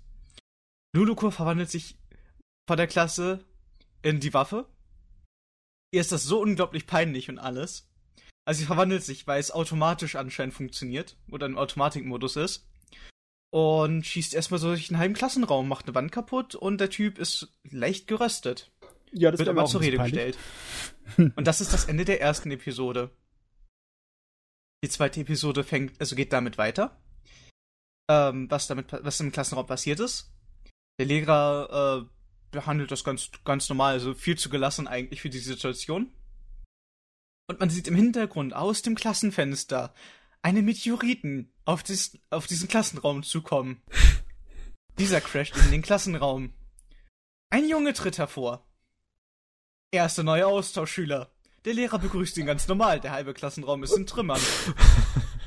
Er ist das auch klingt bei der sehr Space stark einfach nur nach Trigger. Ja, das klingt so herrlich nach Trigger.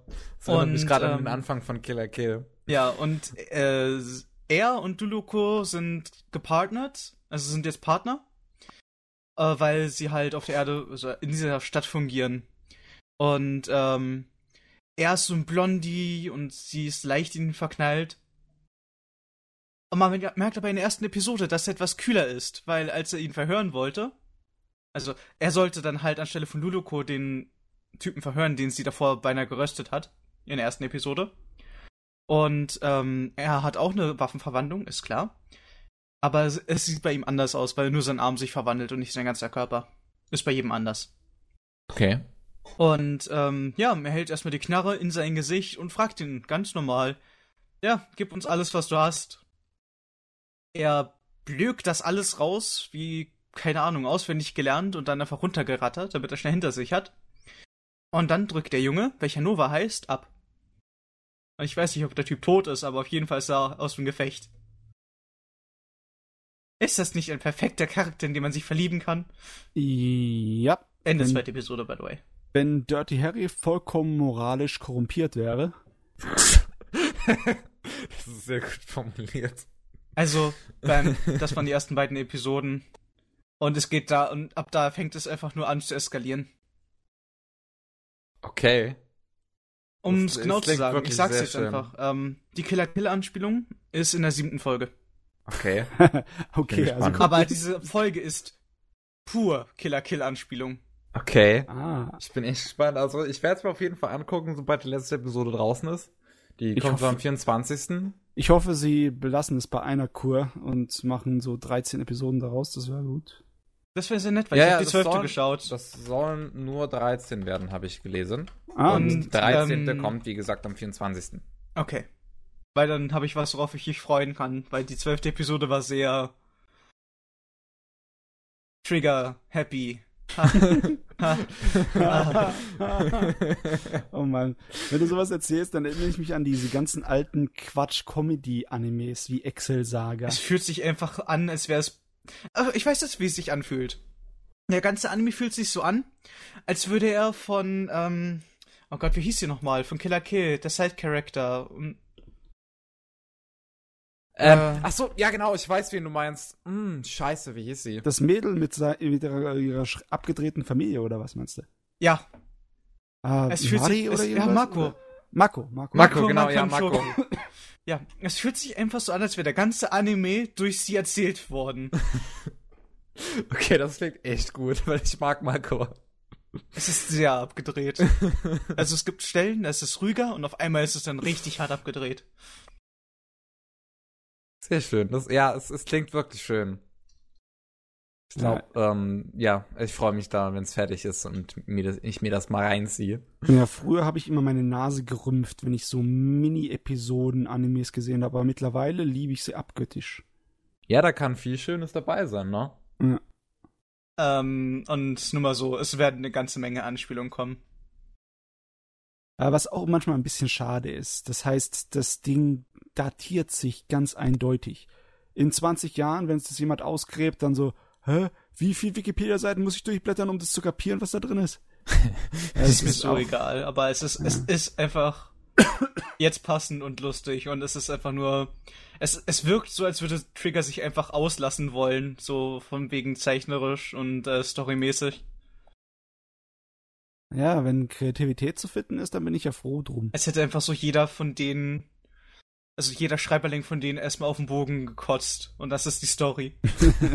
Also ein Regenbogen auf den Bogen gekotzt und das ist die Story.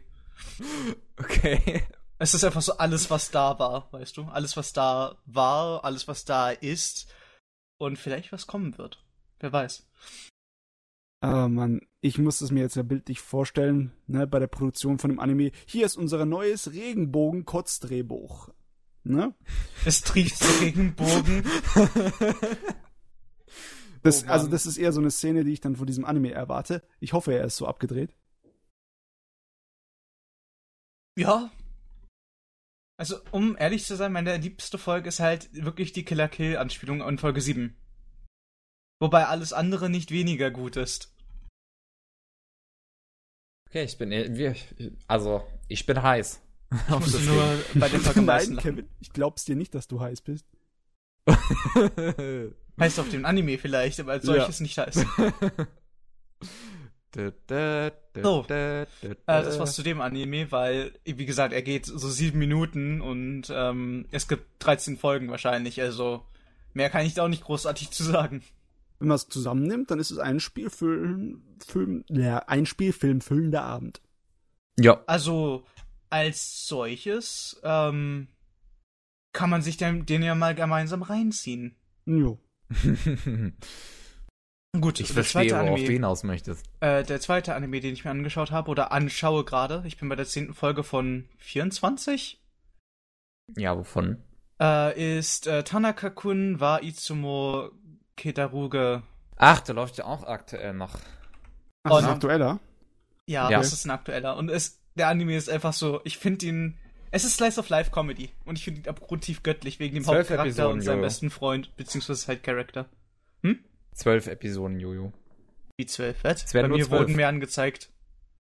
Wenn es nur zwölf sind, dann gut, dann bin ich fast durch. Ansonsten, da war irgendwie so eine Liste, die war äh, mehr als zwölf. Also auf meiner Anime-List steht nur zwölf. Und eigentlich, wenn es wenn es nicht irgendwo äh, offiziell bestätigt wurde, steht da meist ein Fragezeichen. Ah, jetzt steht da zwölf. Okay. Dann bin ich zufrieden, dann ist es bei mir nicht richtig angegeben. Was gut Kann ist. auch hier ein Fehler sein. Also, Oder, oh Gott, hör Man mal weiß ja damit nie. auf. Ist es jetzt gut oder ist es schlecht? Hättest du gern mehr gesehen oder bist du froh, dass du am Ende bist? Jetzt ist die Frage. Es ist, es ist so eine Sache. Ich weiß nicht, was sie da noch machen wollen, weil äh, es ist eigentlich immer wieder dasselbe. Hm. Der Hauptcharakter hat ist so abgrundtief. Ich weiß jetzt nicht. Es ist eine Mischung aus faul, erschöpft und er kann es nicht anders, weißt du? Hm, Es ist ja auch im? Titel so. Es heißt ja auch im Titel irgendwie, dass er ähm, faul ist, Kitarugi. beziehungsweise Ja. erschöpft. Lethargisch. Ja. Und ähm, es geht sogar so weit, dass im Intro des Animes die Zeichen für Tanaka vertauscht wurden und der Hauptcharakter als solches dazu gesagt hat, ist auch in Ordnung. okay. Äh, dann hieß es irgendwie äh, irgendwas mit O oder Kanata oder irgendwie anders. Es hieß auf jeden Fall anders und er meint einfach, es ist auch in Ordnung. Und es geht nun mal so weit. Also ich kann nur, ich kann nur erzählen, was darin vorgeht, weil eine richtige Storyline gibt's da nicht großartig. Äh, Es Mhm. gibt dann den Protagonisten, welcher so ist, wie ich gerade erzählt habe. Er ist wirklich abgrundtief faul und kann's aber auch nicht besser. Und dann gibt es halt seinen, ja doch, besten Freund, welcher das Gegenteil von ihm, also er ist nicht hyperaktiv, aber er ist gut energetisch und der Traum einer jeden Hausfrau. Ähm, okay. Der Traum einer jeden Hausfrau in dem Sinne, er äh, kocht selber, kennt sich mit allem Möglichen, was kau äh, kochen, kaufen, äh, Waschmittel und so ähnlich. Also er kennt sich mit dem ganzen Haushalt einfach perfekt aus. Und es gab da auch eine Folge, wo halt äh, Hausfrauen, die dann halt einkaufen waren, ihn überhört haben. Und am Ende, wo sie dann halt gehen wollten, die irgendwie hinter ihm, also, also hinter standen so als Gruppe und oh, ich will, dass er meine Tochter heiratet und sowas. Dort meine ich. Ich glaube, ja, der ist der Traum der Hausfrauen, aber nicht als, als Fang, sondern eher als äh, für ihre Tochter. Ja, ich denk, das meine ich, die, die das so meine ich das traumt, auch. Ja, die Hausfrau träumt eher äh, über einen bösen Buben wahrscheinlich. Ja. Und ähm, um es jetzt in Relation zu stellen, wie die beiden so drauf sind, der Side-Character, also sein bester Freund, hat einfach unglaublich, unglaublich tiefen Respekt ihm gegenüber, also Tanaka gegenüber, weil er so seinen Idealen und ja, seiner Faulheit, äh, was hast Seine du nochmal gesagt? Lebensphilosophie. ja, seiner Lebensphilosophie treu bleibt. Und es geht sogar so weit, dass Tanaka sich tragen lassen muss von seinem Kumpel so. in den nächsten Klassenraum, damit sie überhaupt rechtzeitig ankommen. Aber er hat es so weit akzeptiert, dass es für ihn schon eigentlich vollkommen normal ist und er macht es einfach schon automatisch. das ist ja schön. Also ich sehe auch gerade, dass das Ding auf einem Webmanga basiert. Ähm, Finde ich ja schön, dass ab und zu mal auch so, so Webdinger animiert werden, wie auch in der nächsten Saison wie Real Life. Ich finde es schön, weil ähm, die beiden sind halt eigentlich ganz normal, sind irgendwie fast wie Tag und Nacht. Haben beide eine Schwester, eine kleine. Also jetzt, um so ein bisschen Charaktere aufzudecken. Hm? Dann haben sie noch äh, vom besten Freund, ist dann noch halt noch kind, eine Kindheitsfreundin in einer anderen Klasse. Und von, von der Kindheitsfreundin, die beste Freundin, hat unglaublich tiefen Respekt gegenüber Tanaka, weil er halt seiner Lebensphilosophie so treu bleibt, seiner Faulheit. Seiner Gleichgültigkeit eigentlich. Ja, Gleichgültigkeit. Es scheint irgendwie Und, voll das ähm, Thema zu sein in dem Anime. Wir respektieren ihn alle dafür, dass er vollkommen bei jeder Gelegenheit Nein, nein, einschläft und ist nichts so- machen will. Sie ist der übelste Energie. Das übelste Energiebündel. Eines Tages kommt sie an, ähm, unterrichte mich, äh, so gleichgültig zu sein, beziehungsweise dann halt so. aber halt mit ihrem Enthusiasmus. Von wegen, ich werde alles geben und alles. Und er sagt dann einfach so, das wird so nichts werden. Aber er hat dann halt, hat aber gleich in diesem Moment nachgegeben, weil ich wüsste, es würde anstrengender werden, die ganze Zeit Nein zu sagen, als sie das zu zeigen, dass sie es selber nicht so drauf hat. Das klingt herrlich, wirklich. Das klingt sehr schön. Und das Schöne ist auch, da gibt es so Stellen, ähm, wo sie sich halt noch unterscheiden, wie zum Beispiel Tanaka. Man könnte eigentlich meinen, so von seinem Aussehen her, von seiner Art her, mag er eher süße Sachen. Nicht unbedingt. Weil zur Mittagszeit, also ist auch so eine Sache, irgendwie, die regelmäßig vorkommt, ist es so, dass er sich meistens, was war, er hat sich irgendwie ein Steak in einem Sandwich und so geholt. Während sein Kumpel die neueste Süßigkeit des, der Woche irgendwie aus dem Laden, dem Schulladen geholt hat. Aber die äh, Dame, die halt die Bestellung aufgenommen hat, hat es vertauscht, weil sie dachte, vom Aussehen her nehmen die eigentlich es anders. Okay, Und das passiert eigentlich immer öfter. was für ein Aussehen muss man denn haben, um als Schleckermäulchen zu gelten? ähm, keine Ahnung, soll ich ein Bild senden? Ich, ich habe sie vor mir, aber ähm, Der ja, er, Schwarzhaarige. er ist halt ein ganz kleines bisschen androgyn vielleicht. Also er ist nicht unbedingt ein Mannsbild, ne? Deshalb Aber vielleicht. heißt, er sieht nicht aus äh, unbedingt wie ein Mädel, aber er ist eher so eine zerbrechlichere Person, oder? Ja. Und er ist naiv. Naiv in dem Sinne, also um jetzt, um es jetzt mal zu, zu klären, wie gelangweilt, gleichgültig, ähnliches er eigentlich ist. Okay, Okay. es, an einem Tag wurde er krank, es hat geregnet und er ist klitschnass zur Schule gekommen. Seine Erklärung dazu war, äh, es hat am Anfang nicht so ausgeschaut, als würde es regnen und hat deshalb den Regenschirm nicht aufgespannt. Also er hat einen Regenschirm dabei anscheinend. Aber er war zu faul dazu, den Nein, nein, nein. aufzuspannen. Nein, und auf dem Weg hat es ganz leicht angefangen zu regnen und er dachte, er dachte sich, du musst ihn auch nicht ausspannen, du kommst rechtzeitig zur Schule, bevor es heftig anfängt zu regnen. hat es heftiger angefangen zu regnen. Er hat sich dasselbe gedacht. Und dann irgendwann war es so egal, weil er schon klitschnass war. Jetzt brauche ich ihn auch nicht mehr aufspannen, ne? Ja. Boah. Wow, das ist, das ist Und am selben. Tag äh, stand er draußen und die Klassenvertreterin hat ihn gesehen und reingeholt. Einfach, er stand draußen im Regen. Und seine Erklärung war, dass er sich erhofft hatte, dadurch so lange im Regen ausgesetzt zu sein, diverse Abwehrmechanismen zu entwickeln. dass er halt nicht mehr äh, nass wird vom Regen. Das ist nicht naiv.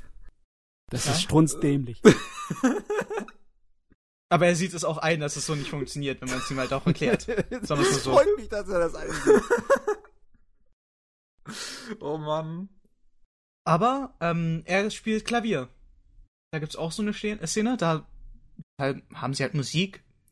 Er spielt ein schönes Kinderlied über einen Hasen, glaube ich, der nach Hause kommt. Keine Ahnung. Ich kenne japanische Kinderlieder nicht oder solche Lieder. Und äh, sie singen dann halt alle fröhlich Mutter vor sich hin. Man bekommt mit, dass Tanaka äh, dann irgendwie immer träger wird und deshalb irgendwie eine halbe Oktave tiefer spielt, wodurch das ganze Lied von so einer fröhlichen Stimmung auf eine sehr düstere Stimme wechselt, während jeder, der singt, irgendwie mitbekommt. Irgendwie wird das gerade düster und einige kriegen dann schon so einen kleinen Nervenzusammenbruch dadurch. Ich glaube, das muss ich mir auch mal angucken, wenn es fertig ist. Das Also, ich auch sehr also ist auf jeden. Fall sehenswert für Comedy Slice of Life. Das hört sich charmant an. Ja. Das Charakterdesign sieht auch gut aus. Es ist sehr, sehr simpel, aber die Leute sehen alle sehr putzig aus. Naja, zum Beispiel gibt es äh, die Kindheitsfreunde, die ich erwähnt hatte. Hm. Sie tut einen auf, äh, was, wa- was meint, äh, Vagabund? Okay. Hieß, äh, hieß es, glaube ich, im Anime. Langes, äh, langer Rock und so ein Mist. Ah, Skeppern, altmodische. Jawohl.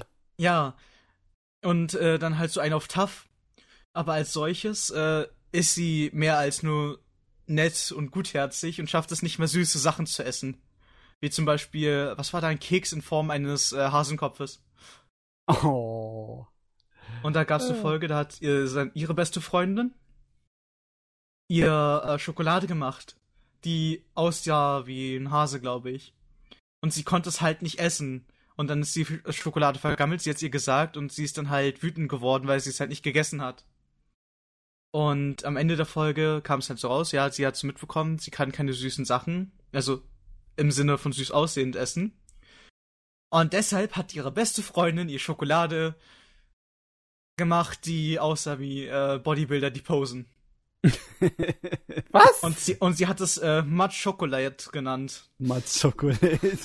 jawohl. Also- Matsche Schokolade. jawohl. Kurz ist das Essen oder war es dann Ja. noch schlimm? Sie kann halt nichts Niedliches essen. Ja, aber in die mh, Schokoladenmuskeln kann sie reinbeißen in die Ja. nackten Oberkörper. Oh, ja, oh Mann. Gott, sag ihr das niemand. Die sich bestimmt in Grund und Boden. Und dann hat man halt noch, äh, also das ist jetzt zu den Charakteren, ne? Und dann hat man halt noch die Klassenpräsidentin oder Vertreterin, welche an sich, oh ja, sieht so wunderschön aus und ah, und sie hat ihr Geheimnis. Welches ist, sie ist eigentlich der totale Nerd. Okay. Also so Hm. merkwürdige ha merkwürdig zusammengebundene Haare, trägt eigentlich eine Brille und sowas. Und sie möchte halt nicht, dass es niemand rausfindet, aber anscheinend Tanaka und er haben es rausgefunden, also sein Bro. Dann Bro. Und ähm, sie hat jetzt einfach gedacht, ja, und sie werden mich äh, verpfeifen an alle anderen, haben es aber nicht gemacht. Haben mit ihr geredet und sie ist dann jetzt auch im Freundeskreis mit drin und es ist so eine kleine Gruppe von denen. Und da kommen mitunter auch einige andere hinzu, so ab und zu.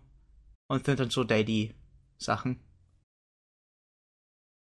Und es Okay. gibt auch so ein bisschen Charakterentwicklung, zum Beispiel von der Klassenpräsidentin, Vertreterin, wie auch immer. Dass sie mehr sie selbst ist und nicht jemand anders. Ist auch ganz niedlich. Und Zeugs lustig. passiert. Ja. So, äh, ich habe ein bisschen länger über den Anime geredet. Wurst. Auch Okay. Okay. Also, nur mal so am Rande, es hat meine, also, Schauempfehlung, wenn jemand wirklich auf so eine Slice of Life Comedy steht, mit einem Charakter, mit einem Protagonisten, der wirklich eigentlich sowas von uninteressiert ist. Die einzigen Sachen, an denen, sie, an denen er sich interessiert, sind Sachen, die er machen kann, damit er noch fauler sein kann. Schön. Zum Beispiel Charakter das ist- Wasserschild. Ja. Gut. Sein Charakter ist rein. Ohne Ablenkung. Und das Beste ist eigentlich, seine kleine Schwester sieht fast genauso aus wie er, ist aber nicht annähernd so von der Einstellung her wie er. Ja, sie haben den genau selben Gesichtsausdruck, Okay. aber vollkommen verschiedene Charaktere. Charaktereigenschaften. Ja. So. Zu den Mangas, die ich geschaut habe. Ich habe den Gelesen? aktuellen Hm? Ach, nix. Gelesen und geschaut. Ist gelesen und geschaut. Ja, man, ja, man guckt sie auch an. Es gibt auch YouTube-Videos davon, aber das schaue ich mir eigentlich weniger an. Ich schaue es eigentlich von den originalen Seiten. Wo man für cashen muss. So. Naja. Ähm, ich habe den aktuellen Band von Boku no Hero Academia gelesen. Ah, okay. Von Bleach, wo es jetzt irgendwie sehr merkwürdig für. Okay. irgendwie möchte ich nicht drüber reden. Echt nicht, weil ehrlich gesagt, ich tu mit mir so ein bisschen ringen, ob ich das Ende von Bleach lesen möchte oder nicht. Bei Bleach ist es mittlerweile so, das wird sowas wie der Endkampf werden. Und Ichigo hat jetzt alle Kräfte, also hat jetzt eine Mischung von allen Kräften, die er vorher gesammelt hat. Okay. Um es Ehrlich jetzt gleich gesagt- zu whistleblowen, um es rauszublöken, zu Spoiler warnen, wenn du möchtest. Also ehrlich gesagt, ich glaube, es ist mir mittlerweile scheißegal. Weil sein, seine Freisetzung von seinem äh, neuen, neu errungenen Schwert, Sanpakuto, Sanpakto, ist, dass er jetzt eine Mischung aus äh, Vastulorde und äh, Shinigami ist. Mit Okay. gleichen Einflüssen von äh, Quincy. Ja, es war ja immer schon das Ding, dass äh, je länger die Serie ging, desto mehr von einem Zwittergeschöpf wurde Ichigo. Ja, er hat noch das in sich. Er kann das auch noch. Oh ja, und das, was wir neu Ja, eingeführt hat, das kann er ebenfalls. Ja, Ja okay. Aber das, was ich cool finde, ist jetzt, dass Saraki Kenpachi auch jetzt einen Sanpakuto, also Sanpakto-Namen und Bankai hat. Ey, das ist der einzige Grund, den Scheiß nochmal anfangen zu lesen. Das ist so ein Und- Ding, das man einen interessieren könnte.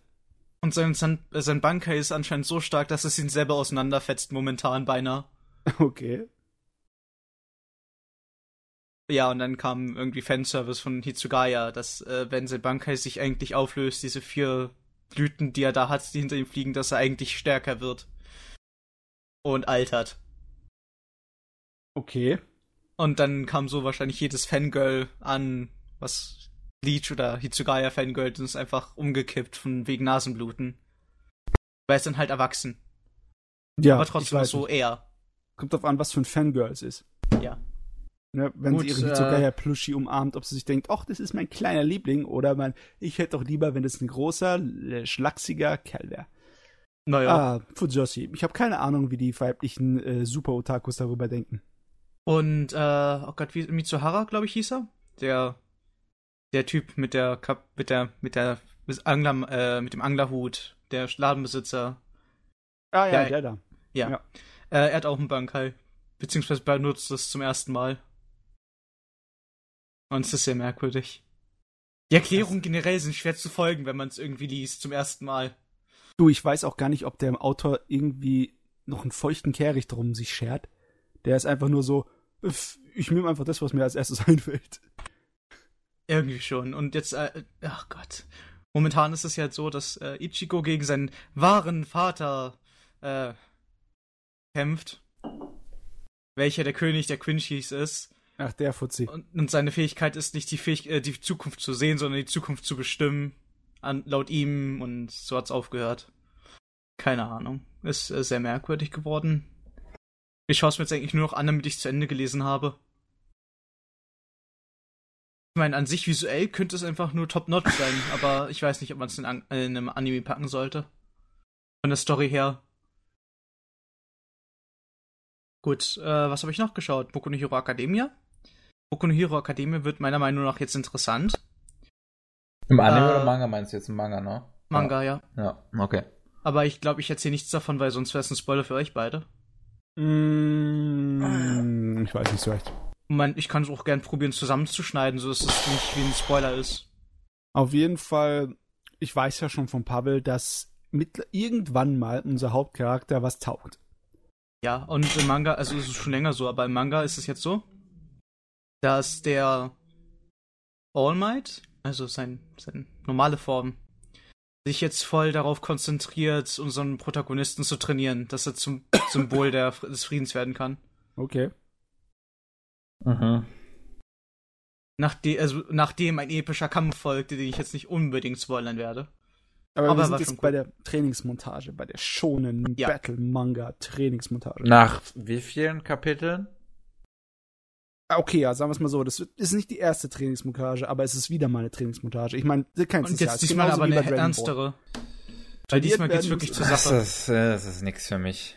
Wenn das sich so lang, so ein Superhelden-Ding so langsam erzählt, wenn du schon sagst, wie bei Dragon Ball, äh, dann ist das überhaupt nichts mehr für mich. Ja, Dragon Ball ist aber nur so schrecklich wegen der Fernsehserienfassung. Du musst dir mal den Manga durchlesen, das macht Ich schaue mir richtig Bock. Boku no Hero Academia an, weil es mir gefällt.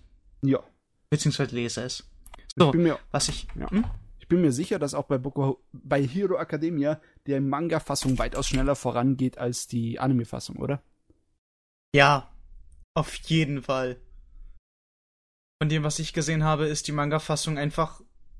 Es ist ein anderes Pacing. Es ist sogar Hm. vielleicht ein besseres Pacing. Oh Gott, wenn ich jetzt genau schaue, dann sind wahrscheinlich alle Mangas, die ich gerade erwähnt habe, noch äh, geupdatet worden. Am besten noch heute. ähm. Nee, es ist. Okay, es ist halbwegs alt. Es ist vor zwei Tagen. Also das, was ich schon gelesen habe. Es ist halbwegs alt. Ja, Okay. ab und zu lese ich es einfach schon, wenn es erst fünf Stunden oder ein paar Minuten draußen ist, okay? Achso. Uh, Ich meine, äh, ist jetzt nicht so, als würde ich äh, drauf geiern oder, aber es ist dann einfach irgendwie so und äh, zufälligerweise. Zufällig, gell? Ganz zufällig springe ich da genau ein paar Stunden, nachdem es veröffentlicht wurde, drauf wie so ein hungriger Wolf. ja, es ist einfach so. Ab und zu denke ich mir so, hm, ja, schaue ich mir mal an, schaue ich mal rein, ob es neu ist und ja, es wurde geupdatet. Ja, Jojos innere Manga-Uhr. Anscheinend. Ach ja. Ähm, ja, was ich noch gelesen habe, was momentan leider nicht, wobei es geht weiter, halbwegs, ist äh, Gesellschaft Blue. Darüber habe ich ja schon mal geredet. Das ist Ach, 2015. das war noch nicht, das ist noch nicht zu, zu Ende gewesen, als Nein, du es also mir geschickt hattest? Gesellschaft Blue äh, war Volume 1, äh, war März bis Mai irgendwie. Und dann gab es irgendwie ein Jahr lang nichts mehr. Und Anfang des Jahres, nein, Anfang, äh, Anfang des Monats, hat sich der Mangaka anscheinend dazu entschlossen, weiterzuzeichnen, was ich überaus gut finde, weil ich mag diesen Manga wirklich sehr gern und ich würde ihn so, sogar auch verdammt gerne, wenn es von der Story her was taugt, ich weiß jetzt nicht, wie weit es ist, ähm, als Anime sehen. Mhm. So, um es genau, um es jetzt um so äh, nochmal Zahlen zu fassen. März bis Mai letzten Jahres und diesen dieses Jahr im Juni äh, kamen so die weiteren Teile. Also es war so circa ein Jahr Pause. Ich dachte mir, oh nein. Und dann ging es weiter und ich habe mich gefreut und ich freue mich immer noch. So, Hm. Ah, das ist so schön, wenn mal wieder was kommt von einem habe ich eigentlich Gesellschaft Blue für euch schon mal zusammengefasst? Weiß ich Ja. nicht mehr. Ich glaube, du hattest schon mal drüber geredet, ja, ja. Ja. Also es gibt dann, es ist dann halt äh, das Wiederkäuern des äh, Dämonenkönigs, Dämonenlords. Das, Das, weiß ich nicht, wie vielten. Also die haben da auch wirklich so Zahlen, das sind immer wieder andere. Ähm, und es gibt dann halt Leute, die rausgesendet werden, die Helden sammeln sollen, die gegen den Dämonenkönig kämpfen. Aber ich weiß jetzt nicht, ob es nur von, von jedem von dem ist, aber von unserem Protagonisten ist seine Fähigkeit, er kann kein Level aufsteigen. Er kann sich äh, nur die Level der Leute aneignen, die gestorben sind, die mit ihm einen Vertrag geschlossen haben. Und deshalb ist es so, dass er sie äh, entweder tötet oder, äh, also jetzt, wenn er gegen Gegner kämpft, sie tötet oder sie äh, sterben lässt. Mit Absicht. Und er selber hasst aber seine Fähigkeit, aber hat sich damit irgendwie schon. Äh, also er hat es akzeptiert, dass es so ist, aber er hasst es trotzdem jedes Mal, wenn er sich verwandelt. Hm. Ja, Ja. das war so der Manga. Weil der Rest ist. Muss ich selber weiterlesen, weil irgendwie sind in den letzten paar Tagen jeweils ein paar Chapter rausgekommen. Ist Uh. auf jeden Fall ein weiterer Eintrag in unserer etwas rollenspielartig anmutenden Fantasy-Welt. Weil es davon einfach nicht genug geben kann. Kann nicht genug geben. Ja, ich habe dann halt noch, ich weiß nicht, habe ich das schon gesagt? Ähm, wie hieß nochmal der Anime, der diese Season, letzte Season rausgekommen ist? Mit der Fantasy-Welt, wo der Typ gestorben ist, weil er von Konosuba. gesprungen Ja, äh, habe ich auch geschaut. War lustig. War lustig. Ja, Ja, es, das ist mehr es. kann ich dazu nicht sagen. Es ist ein RPG, es ist lustig, es ist merkwürdig. Und dann habe ich, ach ja, Ja, richtig, und ich habe angefangen, Flying Witch anzuschauen. Hm. Hm. War das einer auch von diesen kleinen Serien? Nee, Äh, Flying Witch ist, glaube ich, eine volle Serie, ne? Also so eine richtige. Soll, ich es soll ich's kurz also- senden, oder? Ah, nee, du, das habe ich schon längst gegoogelt. Okay. Ah, Und es ist einfach äh, ein niedlicher Anime. Also ich finde, das ist ein sehr cooler, niedlicher Anime. das ist eine Komödie mit einem etwas ernsteren Zeichenstil, ha? Also, was heißt ernster? Auf jeden Fall nicht so albern lustig. Also ich weiß nur nicht, was so gekommen ist, weil es gibt erst sechs Episoden. Es gibt Aber- zehn. Ah, okay, jetzt weiß ich wieder, was das ist. Dann, schauen wir, dann haben wir zwei verschiedene Staffeln offen. Jojo, please. Also Ja, bei Crunchyroll sind das gerade elf. Elf sogar. Ja, schön bei Crunchyroll, Crunchyroll, Simulcast und so, ne? Ja. Wenige Stunden nachdem es in Japan geehrt ist, gibt es das mit Subtitel bei Crunchyroll. Hust, hust. zwinker, zwinker. ich weiß jetzt nicht, woher das kam, aber es ist einfach so. Ja, also das sieht aus wie Comedy Slice of Life, ist wahrscheinlich Comedy Slice of Life, oder? Und es ist absolut niedlich. Es ist auf Also- jeden Fall ein Ja. bisschen aufwendiger gezeichnet und animiert, so auf den ersten Blick, ne? Es ist schön, es ist flüssig. Hm. Es ist schön und flüssig. So. Nicht so ein simpler Stil. Ist so richtig ausgefeilter. Mhm. Ja, ja.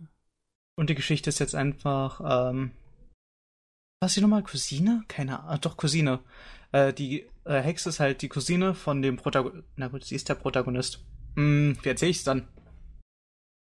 Also sie zieht zu ihrem Cousin und seiner kleinen Schwester auf äh, ein Anwesen, weil sie äh, von zu Hause auszieht, weil es Hexentradition ist, dass sie äh, in einem gewissen Alter aus ausziehen und dann probieren, auf eigenen Füßen zu stehen. Ja. Ja, wie Kikis Delivery Service, nur als Slice of Life Anime. Jawohl. Ungefähr, ich meine, die Katze ist da. Bloß, äh, sie kann sich, sie hat einfach wirklich keinen Orientierungssinn. Die Katze? Nein, die Hexe. Okay, die Hexe. Und die erste Folge be- beginnt einfach damit. Äh, sie wird der Kindheitsfreundin vom Cousin vorgestellt. Und äh, dann kommt der erste Schultag, weil sie geht auch zur Schule mit.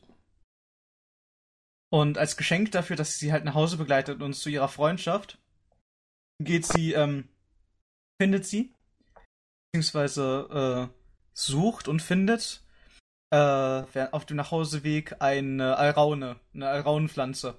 Jo. Und ähm, die haben es ein bisschen hochgedreht. Anscheinend kann so gut wie jeder diesen Schrei hören, weil er sehr weit rausgeht, wenn die, wenn die Pflanze rausgezogen wird.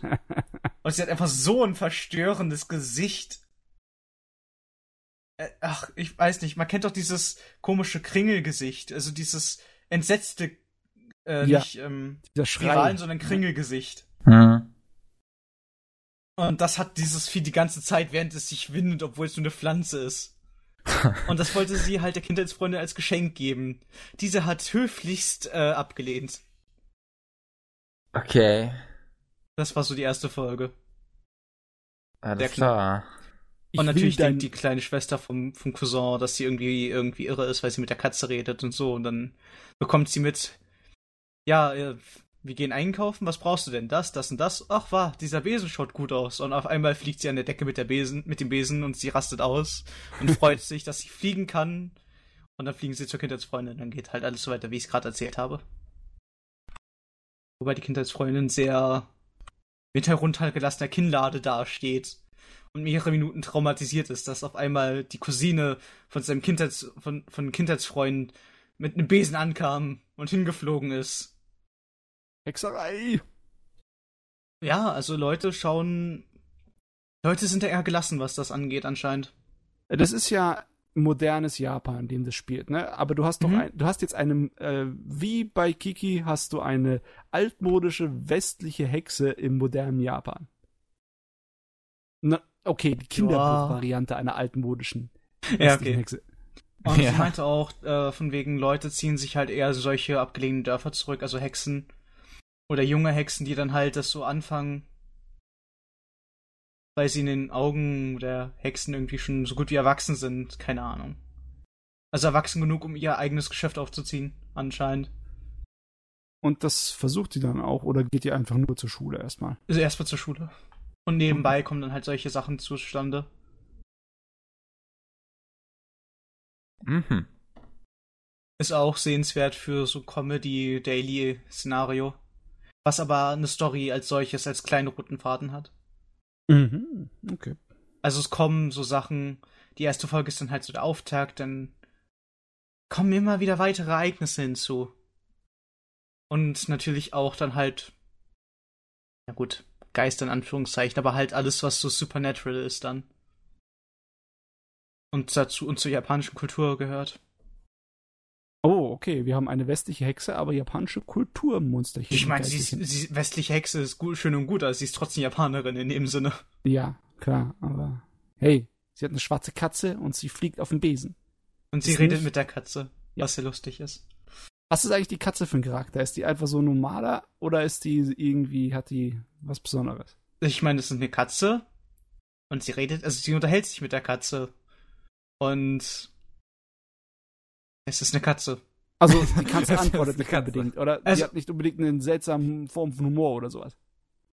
Nicht wirklich, aber Ah, wenn man verpasst. Die haben dann wenn man ihr, also ich Gelegenheit glaube das noch, aber wenn man ihr einen roten Schal geben würde, dann würde sie sehr ähnlich einer anderen schwarzen Katze mit etwas größeren Augen ausschauen. Takamoto-san. Mhm. Hm, verstehe ich jetzt nicht. Hast, äh, hast du äh, Dings nicht gesehen, Nichizo? Nicht so, ah, nee, nee, habe ich nicht gesehen. Boah. Interessiert mich auch null. Passt. Ja, also ist auch eigentlich recht schön zum Anschauen. Das ist dann halt School Life mit Supernatural und Comedy. Jo. Irgendwie habe ich mir letzte Zeit nur solche Comedy und Slice of Life Sachen angeschaut, beziehungsweise Daily Szenario Sachen angeschaut. Ah ja, wenn man was zur Entspannung braucht, ist sowas auch gut. Jo. Also es ist schön. Es kann ich, kann ich eigentlich auch jedem empfehlen, der dann halt auf die Genre steht. Oder sich irgend, in irgendeiner Art und Weise angesprochen gefühlt hat, bei dem, was ich erzählt habe, obwohl es sehr wirr war. Verstehst du Wirrwarr? Wirrwarr? Egal. Mhm, mhm. Ich Dö, bin dö, dö, umgeworfen. dö, dö, dö. Ich glaube, es ist gar nicht mal Zeit für diese, für diese, diese Melodie. ja. Bin ich Hm. zu früh oder zu spät? Das weiß ich gerade gar nicht. Zu spät, glaube ich. Ich glaube, ich bin zu früh, um zu spät zu sein. Irgendwo auf der Erde ist es zu früh und irgendwo auf der Erde ist es zu spät. Ja. So muss es sein. So und nicht anders. So, ich glaube, das war eigentlich so ziemlich alles, was ich angeschaut habe und gelesen habe, weil der Rest war, ich habe nochmal frisch gelesen, weil ähm, Tokyo Ghoul und äh, ja, halt der, was war's, Korea? Comic, äh, The Gamer Mhm. War es eigentlich. Hast du noch ein paar alte Lieben aufgefrischt? Ja. Das war's. So, Gut. Sehr gut. dann Machen wir dann eine kurze- Matze weitergeben. Ja, machen wir Ja. dann eine kurze Pause. bevor Hätte ich jetzt auch vorgeschlagen. Sehr schön. Wunderbar. Gut, dann kurze Pause. Wir sind gleich wieder da. Jo. Bis gleich. Willkommen zurück zum 56. Anime Slam Podcast. Immer noch dabei sind Jojo, Pegward und ich, der Starke. Und wir reden weiter, weil Matze ist jetzt dran. Äh, Let's danke. go. Fang an mit Science Fiction. Ich bin gespannt. Thank you, Captain Obvious. ähm, ganz ehrlich gesagt, mm, Science Fiction ist ja immer eine Nische, ne? Ach, okay, nicht immer. Also es gibt eine ganze Menge Leute, die wissen, was Star Wars ist und die wissen, was Alien ist oder so. What? Star Wars? Noch nie gehört. Alien, was soll das sein? Ist das eine neue Marke? Aber obwohl solche Namen irgendwie jedem ein Begriff sind, ist Science Fiction immer noch die kleinste von diesen Untergenren, was ich komisch finde. Ja. Aber egal, ich liebe es abgöttisch und ich habe äh, mir diesmal von einem meiner Lieblings-Science-Fiction-Animes äh, die Vorgeschichten, die Seitengeschichten reingezogen. Und zwar zu Legend of the Galactic Heroes. Hm. Mhm. Das habe ich wahrscheinlich schon mal erwähnt, aber ich glaube, ich weiß jetzt gar nicht, habe ich das schon mal ein bisschen ausführlicher besprochen? Diese Keine Ahnung. ich Weiß es gerade gar nicht. Also nicht, wenn ich dabei gewesen bin. Okay. ja, also im Großen und Ganzen ist es, es geht um zwei Mächte. Die Allianz freier Pla Planeten und das Kaiserreich, die sich seit 150 Jahren bekriegen. Hm. Und das sind große Reiche der Menschen. Äh, von der Bevölkerung zusammengenommen sind es über 40 Milliarden. Also so sechs, sieben Mal so viel, wie wir auf unserem Planeten jetzt rumspringen. Und die bekämpfen sich mit sehr großen Armeen von Schlachtschiffen im, im Weltall. Es ist eigentlich Science Fiction, aber im Grunde ist es eigentlich historische Fiktion im Science Fiction Kleid. Aha. Aber es ist sehr, sehr geil gemacht. Die Story folgt zwei äh, sozusagen Seiten. Einmal haben wir natürlich die, äh, die, die Allianz freier Planeten, die so ein kleines bisschen wie die westliche Welt aufgebaut ist mit Demokratie und so ein kleines bisschen an, Amerika erinnert. Und da ist das große taktische Genie und der dann der große Flottenkommandant wird, ist der Young Wenli, der eigentlich ähm, nie wirklich Soldat werden wollte, sondern Historiker und der immer so eine ein kleines bisschen ja gelässige Einstellung daherbringt. So, er wirkt eher wie jemand, der so ein kleines bisschen weniger Verantwortung übernimmt, ne? Eher einer, der sich davon stehlen gern möchte, was ja auch nicht unbedingt falsch ist. Er ist ja nicht unbedingt derjenige, der vom Soldatentum viel hält. Er hat keinen Bock auf Krieg führen und Leute töten. Aber er ist halt mal normal extrem gut in Taktik und Strategie, beziehungsweise er ist kaum erreicht. Er ist das absolute Supergenie, wenn er mal die Gelegenheit dazu bekommt, es zu, äh, zu beweisen. Und auf der anderen Seite, da ist äh, ein junger Aristokrat, der ähm, auch ein absolutes Supergenie ist. Ein ganz junger Fuzzi, also gerade so aus seinen 20ern rausgewachsen. Am Anfang der Originalserie ist er 21. Und der, das ist so ein Blondschopf mit so einem elfengleichen Gesichtchen, ne, so, so ein richtiges äh, Hübschlingle. Ist er zufälligerweise arrogant? Er, er ist recht arrogant und er ist noch mehr, er ist getrieben und besessen von seinen Idealen und er ist ein absolut kriegslüsterner Superstratege. Äh, der äh, lebt in diesem Kaiserreich und dieses Kaiserreich, das ist ziemlich, na, wie man so erwarten würde, äh, verdorben und von Ungleichheiten geprägt und noch von altem Ballast, äh, der seiner Herrsch, äh, ja, wie es, wie das da zum Kaiserreich gekommen ist, belastet. Und zwar, das hat so ein kleines bisschen faschistische Anreihen. Es werden Leute mit genetischen Defekten werden eiskalt ausgegliedert und sterilisiert. Sie dürfen sich nicht weiterpflanzen oder sie werden gleich exekutiert und sonstigen Kram. Kennt man zum Glück gar nicht irgendwie aus Weltgeschichte oder so, dass Leute mit gewissen Behinderungen einfach exekutiert werden. Ja, ja, es hat schon faschistische Züge. Und das ganze äh, Kaiserreich ist natürlich sehr altmodisch deutsch aufgezogen. So eher preußisch. Nicht wirklich Zweiter Weltkrieg. Es ist auch nicht so exakt dasselbe wie in der Nazi-Diktatur, sondern ist mehr so wie eine altmodische Aristokratie mit ihren ganzen Fehlern, die da mit drin hocken. Und er, er muss das am eigenen Leib äh, erfahren, unser Hauptcharakter, der heißt Reinhard. Der Reinhard, dem seine, äh, er kommt ja eigentlich aus einem Aristokratenhaus, das ziemlich arm dran ist. Also ist kein reicher Fuzzi. So ein Reichsritter, werden die genannt. Das ist die niedrigste Stufe von Aristokrat. Der ist nur vom Namen her edel, aber sonst mehr nicht. Und ähm, dem sein Vater verkauft seine Schwester an den Königshof als Konkubine. Und das kann der dem niemals verzeihen und das macht ihn so wahnsinnig. Und die, besonders die ganzen Missstände in der Gesellschaft bringen ihn dazu, dass er sein Leben äh, dazu ver äh, benutzen möchte, äh, sozusagen das ganze System umzustürzen. Und ja, die Geschichte folgt denen dann durch viele Schlachten und viele politische Umwälzungen, weil die andere Seite, unsere Demokratenseite, ist natürlich von innen auch total korrupt und zerfressen von Ehrgeiz und allem anderen Scheiß, nur nicht von Demokratie und Freiheit und Gerechtigkeit. Und es ist eine sehr, sehr ernste und äh, erwachsene Serie. Also ich liebe diesen Scheiß, weil es ist, wenn du so Science-Fiction-Romane sehr gern liest, was ich tue, dann gibt es eine ganze Menge von diesen Romanen, die eher so wie Geschichtsromanen abgelaufen sind. Besonders, besonders eine der wichtigsten und bekanntesten Science-Fiction-Reihen vom Asimov, ne, die Foundation-Reihe von Büchern. Die ist ja auch so aufgebaut, dass es eigentlich nur so geschichtliche Abschnitte sind, die betrachtet werden. Also hier ist es nicht so extrem, dass die ganze Zeit nur erzählt wird und dann passierte dies und dann passierte das wie im Geschichtsbuch. Es, es verfolgt schon die Figuren und ihre Abenteuer und all den Scheiß, was da passiert. Und es wird teilweise dann richtig, richtig schön kompliziert und die Figuren kriegen massenweise Tiefgang. Ich meine, die Serie ist auch ewig lang, die geht ja 110 Episoden. Oh. Hm. Und mhm. was ich gerade erstaunlicherweise gesehen habe, ist, dass die wohl ein Remake bekommen soll nächstes Jahr. Soll, aber uh, da müssen sie was aufholen. Ich glaube nicht, dass es irgendein Anime gibt, der jemals so eine Fangemeinde hatte wie Legend of the Galactic Heroes also, äh, okay, es ist nicht unbedingt eine gigantische Fangemeinde und sie ist noch nicht unbedingt so extrem laut, was andere Fangemeinden ja sein können, besonders im Zeitalter des Internets.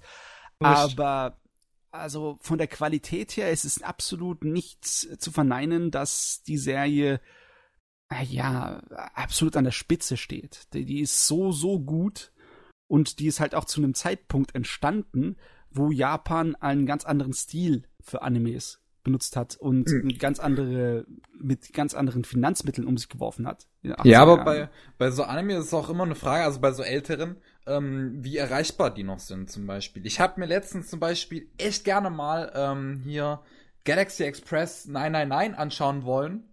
Es was ja noch von 1978 ist. Ja. Aber da kommst du ja gar nicht ran. Das ist nicht so einfach, ne? das ist quasi so gut wie unmöglich, wenn du das auch in irgendeiner Qualität sehen willst, sodass du auf dem Bild was erkennst. Das Problem ist halt auch, dass ähm, wenn sie das irgendwann remaken, dann wie viel von dem machen sie neu? Ich meine, die Originalserie hat 110 Folgen und die Nebenepisoden sind nochmal 52 Episoden. Da kommt einiges zusammen, ja. Da kommt einiges zusammen und das sind ja nicht wirklich fürs Fernsehen produzierte Sachen, sondern direkt für den Videomarkt. Die sind natürlich dann auch im Fernsehen gelaufen, aber die wurden in Pulks produziert. Immer so in größeren äh, Episodenanzahlen. Und das ist eine ganze andere Art und Weise, als fürs Fernsehen zu produzieren. Das ist eher so, OVA-mäßig oder wie wenn es Netflix machen würde. Deswegen mhm. sind die Geschichten auch weitaus zusammenhängender und es gibt keine so, äh, ja, die Probleme wie eine Fernsehserie eine wöchentliche hätte, sind da überhaupt nicht zu finden. Und was ich mir angeguckt habe, sind die Nebengeschichten, die vor der eigentlichen äh, Fernsehserie spielen und so ein kleines bisschen das, was überspringen wird, also ihre Weg, bis sie in ihrer Jugend so viel erreicht haben, dass sie dann am Anfang der Serie schon in ja, höheren Positionen im Militär sind, um dann bei den Schlachten mitzuwirken. Da werden dann Kurzgeschichten draus erzählt. Und die erste Serie ist nur für die, äh, ja, unsere imperialen, unsere kaiserlichen Truppen, unsere Aristokraten. Und die zweite Serie kümmert sich dann um unsere äh, Leute auf der anderen Seite. Okay. Und das sind immer so kleine, also was heißt klein? Das sind eher größere Kurzgeschichten. Die sind immer Geschichten von so etwa vier Episoden, beziehungsweise ab und zu mal ist auch eine längere dabei. Zum Beispiel beim, äh, bei der kaiserlichen Brigade, da haben wir eine, eine zwölf Episoden lange Schlachtengeschichte. Und das ist herrlich, dass die etwas länger sind und äh, gut zusammenhaltend, weil die, da lässt sich eine Story gescheit erzählen. Da gibt's alles Mögliche von wegen, dass er auf einer Dings auf so einem Satelliten für eine, für Dings, ach, jetzt fällt's mir nicht ein, für einen Urlaub, genau, für den Urlaub. Er will hm. Urlaub machen, oder er will nicht unbedingt Urlaub machen, aber er wird auf Urlaub geschickt. Und da ist er auf so einem Vergnügungssatelliten und da trifft er auf einen alten, ähm, ja, einen alten, äh, rückgetretenen Admiral und aus irgendeinem Grund scheint der in, von, den Polizei, von der Polizei verdächtigt äh, zu sein, irgendwie was mit dem Rauschgiftsyndikat zu tun haben und er ermittelt da dort. Oder anders mal sind sie auf einem äh, Eisplaneten, wo die ganze Zeit so ein Bodenkampf geführt wird, so ein Grabenkampf. Und der, äh, der Kommandant der, der Basis kann sie auf den Tod nicht ausstehen. Und dann äh, wollen auch noch ein paar Aristokraten im Hintergrund ihre, seinen Tod irgendwie einfädeln, weil er ihnen ein Dorn im Auge ist. Und dann schicken sie ihn alleine mit seinem äh, Freund, seinem Besten, raus in den Panzer in die Eiswüste, um beim der gegnerischen Basis was auszukundschaften und sabotieren dabei seinen Panzer. Und jetzt muss er irgendwie mit seinem Kumpel schaffen, da irgendwie zu überleben. Also lauter geile Geschichten. Bei Legend of the Galactic Heroes ist eher eine Geschichtenerzählserie. Da ist viel Dialog und viel gute Handlung und Wendungen und Charaktertiefen. Es kommt zwar auch eine Menge Action, aber die Action ist nie so wirklich ähm, in Szene gesetzt, dass es so reißerisch ist. Es ist nicht so wie beim Makros oder anderen Science-Fiction-Serien, wo dann hier so richtig die, die Raketen und die Kugeln fliegen und Explosionen da überall hinhallen. Es ist eher beschaulich, würde ich sagen. Es ist sehr gut animiert und gezeichnet, aber es ist nicht so animiert, dass du dann hier so, so rasante Effekte hast oder Schnitte wo du dann meinst, du guckst den Actionfilm. So ist, sowas ist da generell nicht drin. Mhm.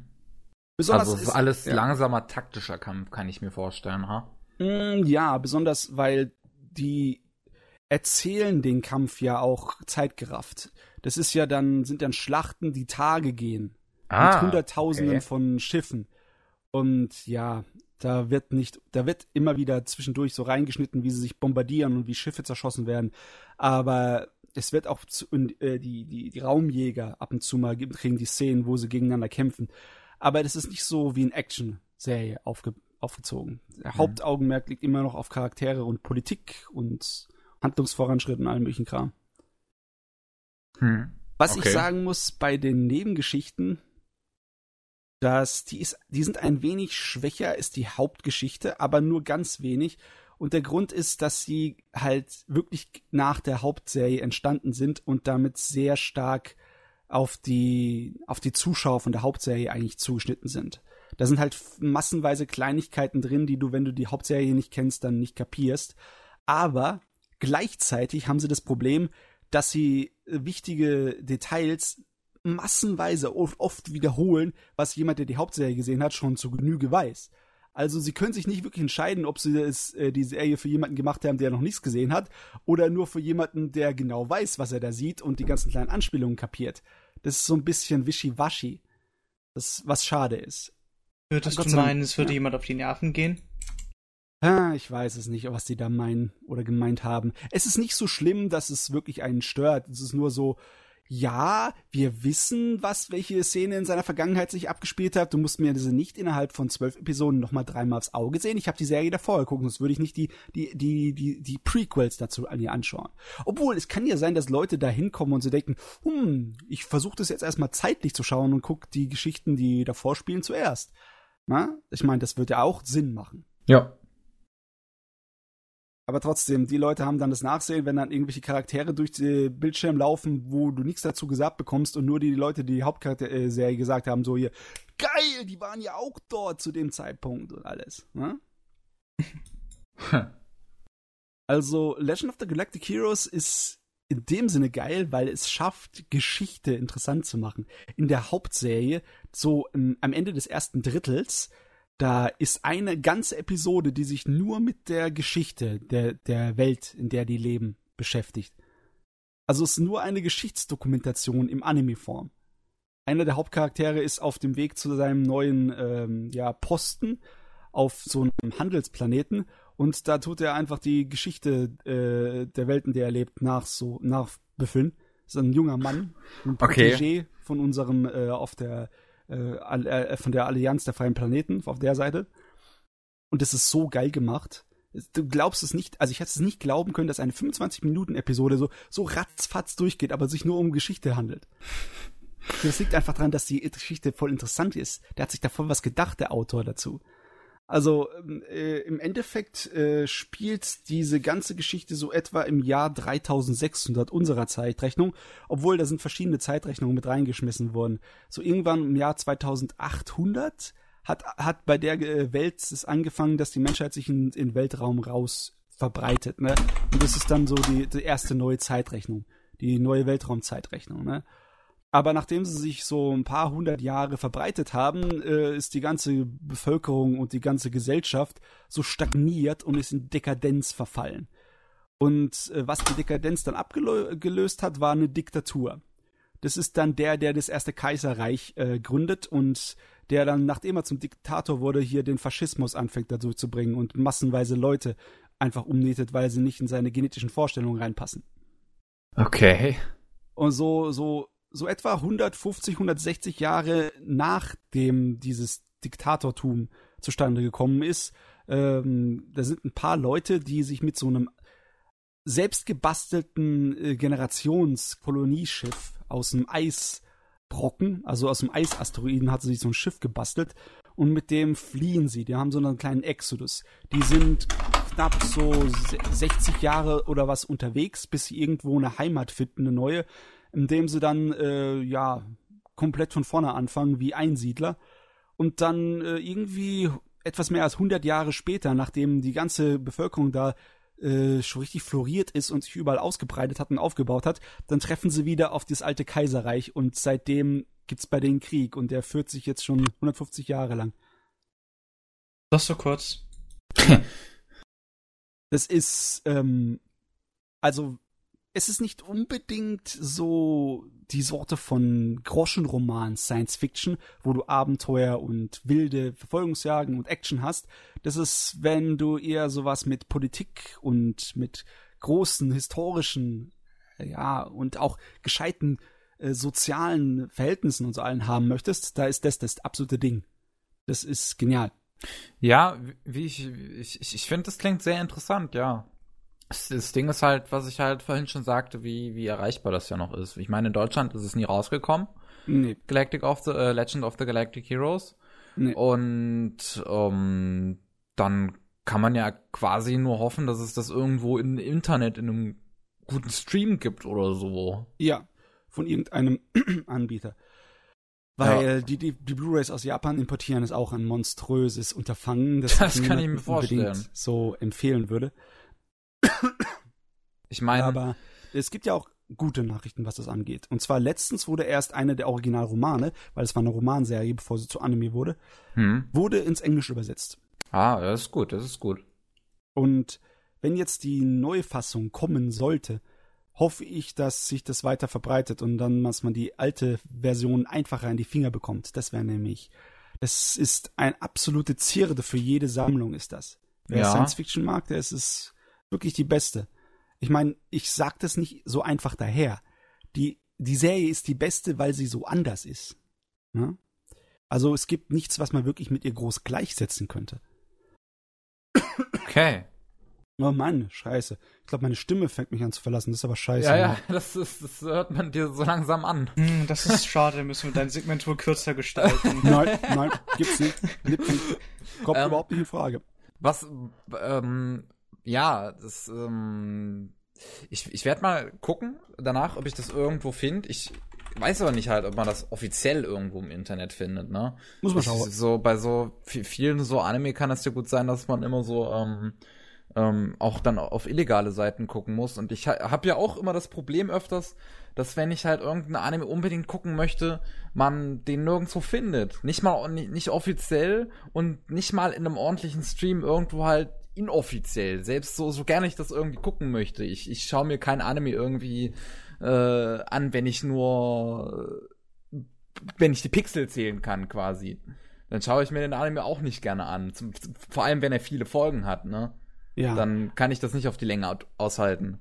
Also Fankultur und Anime sind ja ein wichtiges Thema. Die Fansubs, die gibt's ja schon seit den Zeiten der VHSen. Ach, lang schon.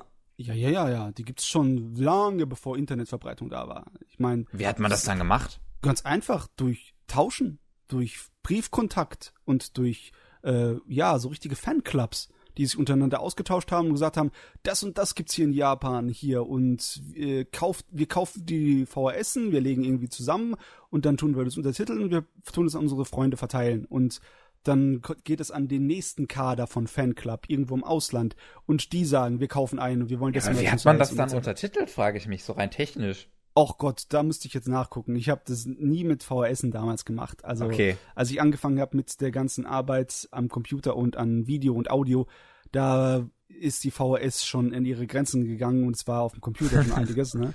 Ich meine, schon 94, 95 war in Deutschland, wenn du dir ein Computermagazin gekauft hast, ne, ein PC-Magazin, dass da eine CD drauf war mit Videomaterial von E3-Konferenzen und von Hm? so kleinen Amateurvideos, wo halt dann die Tests und Reviews einfach schon äh, in Videoform gebracht wurden. Und da hat noch niemand an Internet gedacht. Da, okay, da war, da war E-Mail das, das höchste aller Gefühle, ne?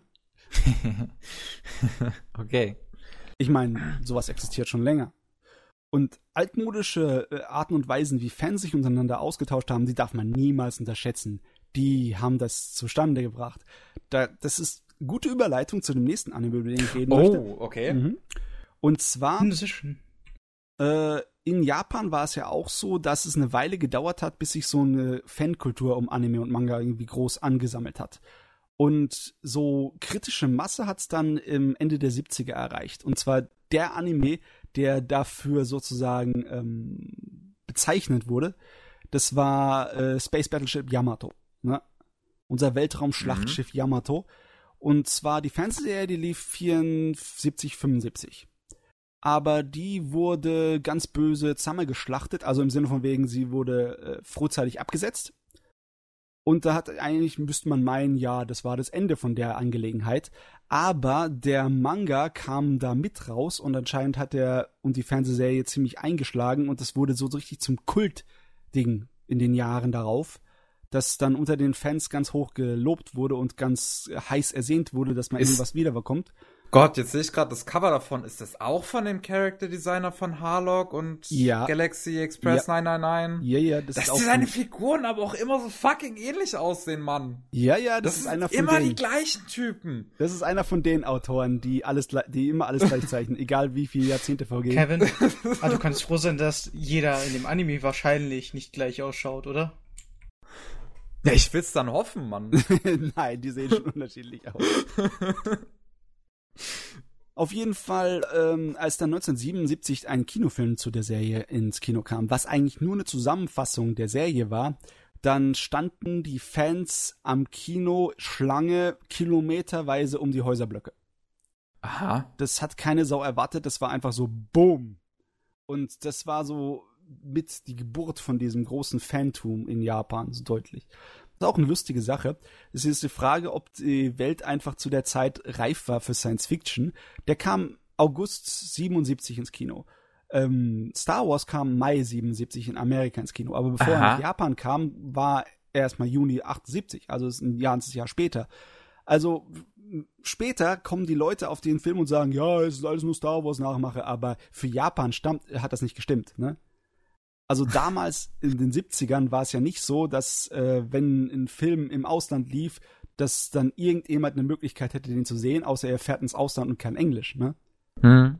Und die Japaner wussten von nix. Die hatten halt dann 77 ihr Yamato. Und den Film habe ich mir angeguckt, den Zusammenschnitt der ersten Serie. Und eigentlich bei vielen 70er Jahre Sachen ähm, liebe ich die Zeichnungen, aber kann mich so nicht mit den Animationen anfreunden. Ich liebe vor allem die Zeichnung von Go Nagai. Ey, wenn du das alte 70er Jahre Cutie Honey dir mal ein bisschen anguckst, das sieht so cool aus teilweise. Oder die alten Lupin-Serien. Aber auf Dauer ist die Animationsqualität dann doch ein bisschen, ja, abschreckend.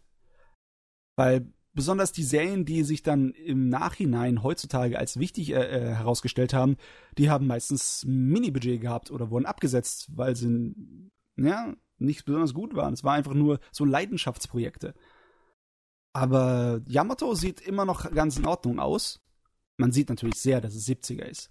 Aber es ist teilweise richtig schön gezeichnet. Die alten Celluloid-Durchsichtsfolien, die sie benutzt haben, um darauf zu zeichnen und abzufilmen, die haben sie da teilweise noch diese aufgeraute Variante benutzt. Und da sieht man dann richtig schön die Tusche und die Farben und die Struktur. Es sieht geil aus. Es sieht teilweise einfach zu geil aus. Auch wenn es mit Animationen wirklich dann sehr, sehr billig aussieht manchmal. Das Problem von dem Film ist, meiner Meinung nach, ist, dass es viel zu offensichtlich ist, dass er ein Zusammenschnitt ist. Viel Okay. zu offensichtlich. Du siehst richtig, wie sie Sachen zusammen, wie sie überspringen und so wegwischen. Ja, und dann war das noch, aber wir haben keine Zeit, das zu erzählen. Und dann war das noch und Chick und Fimiau. Und äh, das Krasse ist, das Ding ist zwei Stunden und 15 Minuten. Das ist ziemlich lang für einen Animationsfilm. Oh ja. Ja, aber es ist, wirkt trotzdem so, als würden sie die ganze Zeit hetzen. Weil die Serie war ursprünglich auch auf 39 Episoden ausgelegt und ist dann zusammengeschnitten worden und also im Sinn von wegen wurde gekürzt. Ihr habt nur 26, macht hin. Das ist schade. Und dann irgendwie eine Rest der Story wird dann später, nachdem es hier erfolgreich war, kam dann. In ja, ich sehe es gerade, dass danach noch weitere Staffeln kamen und Filme und. Ui. Also zuerst dachte man, dass, oh, das war nix. Fernseh, keine Sau schaltet ein. Die Fernsehfuzis haben es abgehackt mit der Axt, bevor es zu Ende war. Aber das Coole ist, äh, der Kinofilm bekam eigentlich ein anderes Ende, aber dann wurde es wieder revidiert in der späteren Fernsehausstrahlung. Ich habe nur die spätere Fernsehausstrahlung gesehen, weil das eigentliche Ende war total deprimierend.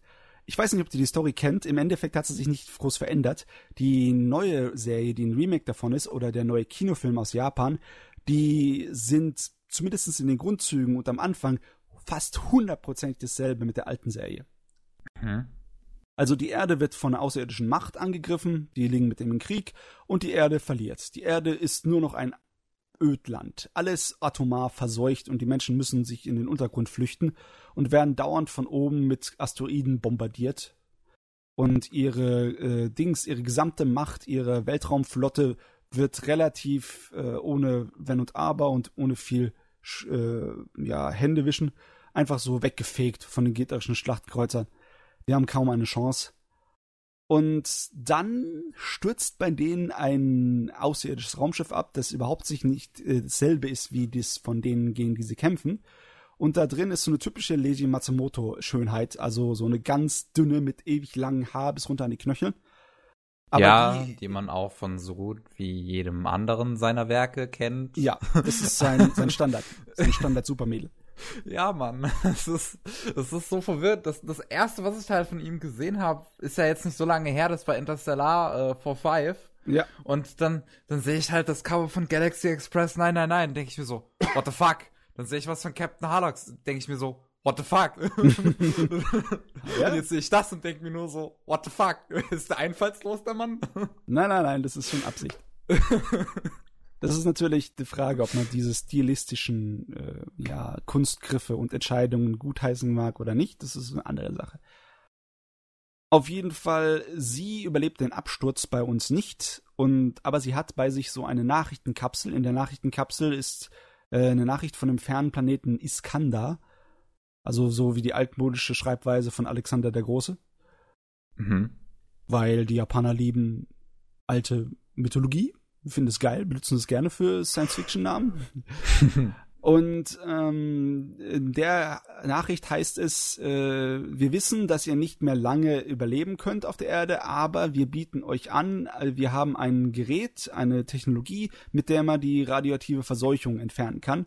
Und wir schicken hier mit dieser Nachricht äh, Baupläne und Technologien für eine für einen Antrieb, mit dem ihr bis zu uns kommen könnt, weil wir sind 150.000 Lichtjahre entfernt in der Magellanischen äh, Wolke. Und ja, dann macht die Erde sich daran, das zusammenzubauen und sie tun das alte, gesunkene Schlachtschiff Yamato, weil die Erde ist ja Ödland, sämtliche Ozeane sind einfach schon weg, alles sich in Luft aufgelöst, alles verdampft. Da tun sie das alte Frack vom Boden, nehmen als Grundplan, äh, um da ein neues Raumschiff draus zu bauen. Und dann ziehen sie damit los auf die lange Reise äh, nach Iskandar. Und da währenddessen müssen sie sich natürlich äh, dem anderen Militär, der anderen Außerirdischen erwehren, den, den Gamelanern, ne? Von Gamilus. Oder Gamiras, oder? Ah, Ich weiß nicht mehr genau, wie man es ausspricht. Auf jeden Fall, ähm, es ist schon ein geiles Science-Fiction-Abenteuer. Arbeiter. Arbeiter haben hier nichts zu suchen, sind alles Soldaten. Und es ist alles mit, mit Pathos vollgestopft und altmodisch anhauchenden Militärmarschen und so. Oh, Japan geht mit seinem alten Zweiten Weltkriegsschlachtschiff wieder raus, ne?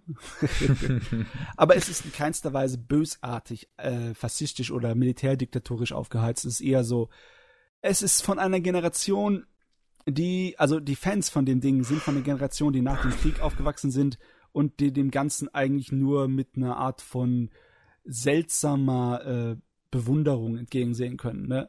Damals, wo Männer noch Männer waren und so heroische Taten gele äh, geleistet haben als Soldaten. Ne? Also es ist alles so ein kleines bisschen überzogen romantisch angehaucht.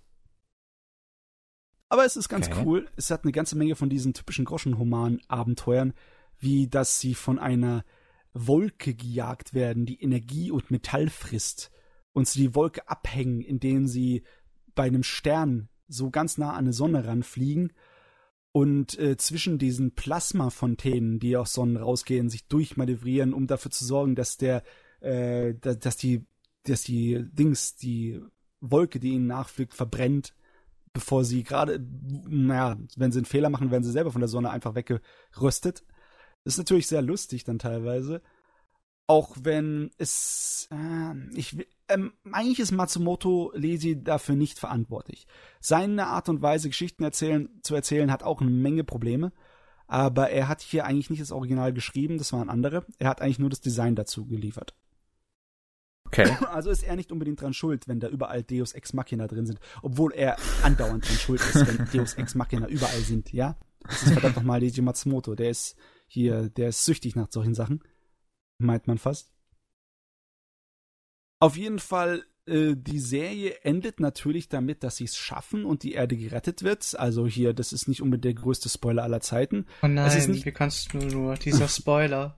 Es ist nicht der pure Nihilismus, aber in der Original-Kinofassung äh, war es so ein kleines bisschen sehr deprimierender und das ist fast schon ein bisschen typischer Matsumoto-mäßig. Und zwar, dann sind sie angekommen an Iskander, aber es waren schon alle tot und alles, was übrig geblieben ist, ist eine Computernachricht von dem Volk, das äh, vernichtet war jetzt, also beziehungsweise zugrunde gegangen ist, nicht durch Krieg, sondern einfach durch äh, ja natürliche Begebenheiten. Und dann ist es, äh, dann überlassen sie halt ihre, die Überlassenschaft, ne? Die Rück, was dann übrig bleibt von denen, ist das, was dann die Erde rettet. Was dann also, also auch Grund genommen wird, warum sie nicht selber einfach zur Erde die, das Ding geschickt haben oder gleich zu denen gekommen sind, um sie zu retten, wenn es sowieso ihre Absicht war.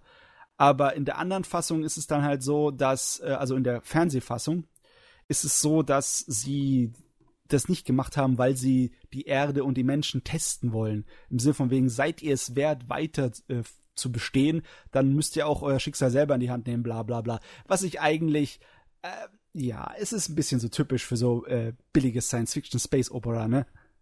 Hm. Aber so schrecklich fand ich es nicht. Also, ähm, ich habe Kritiken davon gelesen, wie Leute das zerrissen haben.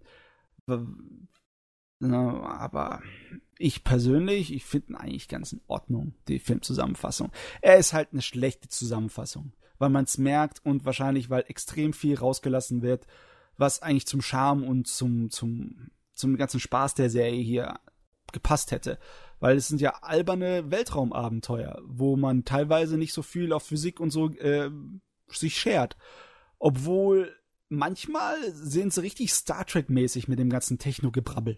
Wenn sie zum Beispiel den Warp-Antrieb äh, erklären, wie das zu funktionieren hat. Angeblich hat der Leiji Matsumoto mal in einem äh, Dings in einem Interview gesagt, dass er einen Freund in der Universität hatte, der auf Astrophysik oder irgendwas da äh, gemacht hat und der hat für den so ein paar Sachen nachgelesen und Berechnungen angestellt, um so eine Art von Theorie ihm an den Kopf zu schmeißen, die Ach, halbwegs äh, nachvollziehbar war. Aber hey, das war die 70er, Gott. ne?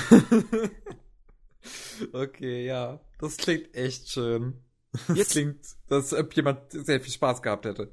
Ja, die haben sehr viel Spaß und Leidenschaft da reingesteckt und die Fans haben es aufgefressen wie nix, also wie frische Semmeln.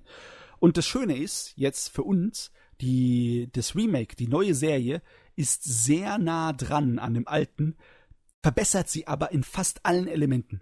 Ach so? Bis auf vielleicht diesen trashigen Groschenroman-Scheiß, der in den alten Dingern öfters vorgekommen ist. Da ist ein bisschen weniger drin in der neuen, aber im Vergleich zu der neuen äh, ist die alte einfach schwach. Nicht nur, weil sie einfach technisch schwach ist. Die, die neue tut einfach die, die guten Sachen viel mehr ausbessern. Der einzige Nachteil, den der neue hat, der Nachteil in Anführungszeichen, was man auch sehr deutlich merkt im Vergleich zu alten, ist Fanservice Da mhm. muss einfach mehr Mädels hin und mehr Fanservice. Dass mehr Mädels drin sind, ist eigentlich gut, weil das sind viel mehr interessante Charaktere. In der alten Serie war nur einfach nur ein Quotenmädel drin. Ach so. Bis auf unsere Außerirdischen. Ne, von Iskander, die. die. Mhm. Auf der ganzen, äh, in der äh, Yamato war nur ein Quotenmädel. Am Radar saß Ne? und die bekommt einen richtigen Charakter in der neuen Serie und eine ganze Menge andere Mädels sind auch noch dabei, die alle ihren eigenen Charakter haben. Und das die neue ist definitiv besser. Ja, ich glaube, ich, glaub, ich werde mir die auch demnächst mal reinziehen. Ich finde das also gut, dass man halt sowas. So, ganz ehrlich, ich finde Remakes gut. Von älteren Dingen, ähm, an die man ja nur noch schwer kommt, finde ich Remakes immer gut. Mhm. Weil ähm, ich meine Beispiele vorhin schon genannt habe, was ich gerne geschaut hätte, und es gibt noch ein paar mehr, ist allerdings unerreichbar so gut ist. Also so, so, so gut wie unerreichbar ist für mich. Ja. Und ähm, dass da jetzt auch noch eine zweite Staffel kommt, ne? Das dann, äh, wo, wo die zweite Staffel von der alten irgendwie remaked wird. Ja. Nochmal. Das klingt alles super. Da kann man sich das alles auch nochmal geben, quasi. Mhm. Nur neu und. Naja, ich, ich, ich würde wahrscheinlich auch geben, weil es hört sich interessant an. Jo. Ich muss dazu sagen, es ist viel mehr wie Zweiter Weltkrieg Atmosphäre, ne, mit dem Schlachtschiff und dem Kampf gegen andere Schlachtschiffe und andere Weltraum-U-Boote in Anführungszeichen, die dann in irgendeine andere Parallel-Taschendimension äh, eintauchen, um dann ne, als U-Boot zu fungieren und natürlich mit typischen Dogfights zwischen Jägern, weil unser Schlachtschiff Yamato hat natürlich eine ganze Weltraumjägerstaffel an Bord und ja, es ist irgendwie wie Wing Commander. Äh, also ich muss echt mal fragen, den Fuzzi, wenn ich jemals die Gelegenheit zu bekom dazu bekomme, ob er den Scheiß gesehen hat. Weil äh, man könnte schon meinen, das wäre so die Inspiration gewesen für Wing Commander und so ein Zeugs. Ach so, okay. Ja, es war Schön. Yamato. Ein ganz, ganz wichtiges Teilchen in der japanischen Anime- und Otaku-Geschichte. Otaku, Otaku. Ach Gott, ich weiß gar nicht, ob das richtig stimmt, weil damals waren ja die meisten, die Leute, die sich daran aufgegeilt haben, sehr viele noch Militärfans, weißt du? Einfach nur nicht unbedingt Anime und Manga ist das Einzige, was wir wollen, sondern die haben halt auch sich sehr stark für Plastikmodellbausätze, das war halt damals noch das Ding, ne? Das war so das Markenzeichen so von Otaku. Die Plastikmodellbausätze von alten ähm, ja, Bausätzen vom Zweiten Weltkrieg, Flugzeuge und Schlachtschiffe und allen Kram. Mhm. Und klar, da, die haben ihr Fett wettbekommen dabei. Das war ja eigentlich nur die, das ganz alte Kriegsgerät in Science Fiction gewandt. Und dann, eigentlich war es ja so eine Zweite Weltkrieg-Abenteuergeschichte, kann man fast schon sagen. Von der Art und Weise, wie es aufgebaut wird. Aber ja, es ist auf jeden Fall nichts Tiefgründiges. Und alles herrlicher Trash. Okay. Ähm, da im Vergleich dazu, das letzte, was ich geguckt habe, ist ganz anders. Das ist sehr, sehr tiefgründig. Und oh, zwar, ich habe mir einen Kurzfilm vom Tezuka angeschaut, vom Tezuka ah. Osamu. Hm. Und der hat in den 60er Jahren, wo er halt noch viel Geld hat und sein eigenes Produktionsstudio gehabt hat, teilweise verrückte Sachen gemacht. Und immer wenn man Tezuka was machen lässt, so wo er seine Freiheiten hat, dann hat er gezeigt, was er drauf hat. Und da hat er so einen Anime gemacht, einen 30-minütigen, der heißt Bilder einer Ausstellung. Und der ist auch basiert auf diesem Bilder einer Ausstellung, ja, diese, dieses Konzertding, diese klassische Musiksache. Okay. Mussorgsky war das, oder? Ich muss mal nachschauen. Ich bin nicht so gut in klassischer Musik und all dem Kram. Und Opern äh, und etc. Mir fällt das jetzt aber auch nicht ein. Auf hm. jeden Fall, der Gag von dem Anime war, du bist in einer Ausstellung in einem Kunstmuseum und da geht die Kamera einfach an Bildern entlang. Und bei einigen Bildern bleibt es dann stehen und dann gibt es zu den Bildern einen kleinen Kurzfilm. Und alle Kurzfilme werden ohne Dialog geführt und schaffen es trotzdem extrem aussagekräftig zu sein. Dann bist du da, das ist immer so ein bisschen sozialkritisch und ein bisschen satiremäßig. Da bist du da beim Journalist und da wird äh, gezeigt, wie der Journalist eigentlich korrupt ist und äh, eine politische Ziele verfolgt und überall die Leute manipuliert und die sozusagen die Medienmanipulation angeprangert wird. Oder dann bist du bei dem, ähm, bei dem Fabrikbesitzer, der dann gezeigt wird wie ein total geldgeiler Sack. Aber das Geldgeile wird bald abgelöst davon, dass ihn die Maschinerie und das ganze Produzieren und Produzieren langsam immer mehr schluckt, bis die ganze Menschlichkeit rausgenommen ist aus dem Betrieb und auch er nur noch ein Zahnrädchen ist in der ganzen Maschinerie. Oder den Soldaten. Ah, die Soldatengeschichte war die beste. So eine kleine ähm, Parallele, die so ein bisschen Vietnam ähnlich gegolten hat. Also da treffen sich im Jungle zwei, äh, ein Soldat trifft auf so einen eingeborenen Hüttchen und der geht da rein und denkt schon sonst irgendwas, wer versteckt sich da oder sonst was mit, mit Waffe im Anschlag, aber er findet nur ein Mädchen vor, das, äh, äh, das krank ist. Und er will ihr Wasser aus seinem, äh, aus seinem Dings, aus seiner Flasche anbieten, aber merkt, Wasser ist leer. Also geht er raus, um Wasser zu holen. Und während er weg ist, kommt der Soldat von der anderen Seite, von der gegnerischen Seite, und bei ihm wiederholt sich das Spielchen. Er sieht das Mädchen und äh, zuerst denkt man, oh mein Gott, das sind Kriegsgräuel, die jetzt gezeigt werden, jetzt wird das arme Mädel vergewaltigt, aber passiert nicht, sondern er, er will sich gerade um sie kümmern und dann hört er was von außen und dann kommt der andere Soldat zurück und dann treffen die aufeinander und als sie sich erkennen, dass sie Gegner sind, dann töten sie sich gegenseitig. Und nachdem sie sich gegenseitig getötet haben, alles von Blut ist, fallen noch Bomben von oben und zerstören alles. Mädchen, Unschuldige, alle mit, alle verbrannt Ach, und zersprommt, ne? Und das ist eine geile Parallele, weil es zeigt, eigentlich in einem Krieg sind Soldaten eigentlich nur die größtenteils anständige Männer und anständige Leute, die selbstverständlich, wenn irgendwelche Leute in Not sind, die ihnen sofort denen helfen wollen. Aber dann wegen den Scheißmechanismen des Krieges töten sie sich gegenseitig und wird alles zerbombt und vernichtet. Und das ist zum Beispiel eine dieser. Äh, das, das ganze Ding ist voll von solchen kleinen, richtig genialen Kurzgeschichten, die ohne ein einziges Wort erklärt werden. Die Zeichenstile sind dann teilweise sehr ähm, ungewöhnlich, ein bisschen experimentell, wie eine Satirezeitschrift irgendwie, richtig?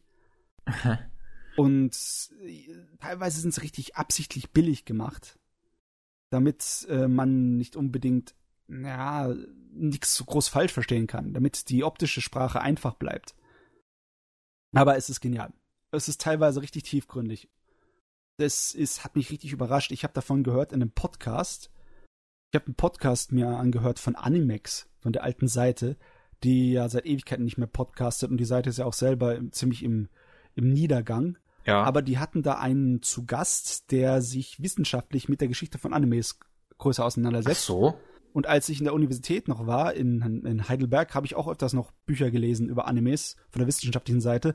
Da habe ich immer, hatte ich eigentlich unglaublich viel zu meckern darüber immer gehabt, weil die so viel falsch äh, hingekriegt haben oder so viele Details einfach äh, nicht richtig verstanden haben wegen dem äh, Kultur, ja, wie soll ich sagen? Differenzen. Ja, den Differenzen. Das ist wirklich ein Abgrund, wo die nicht drüber springen konnten.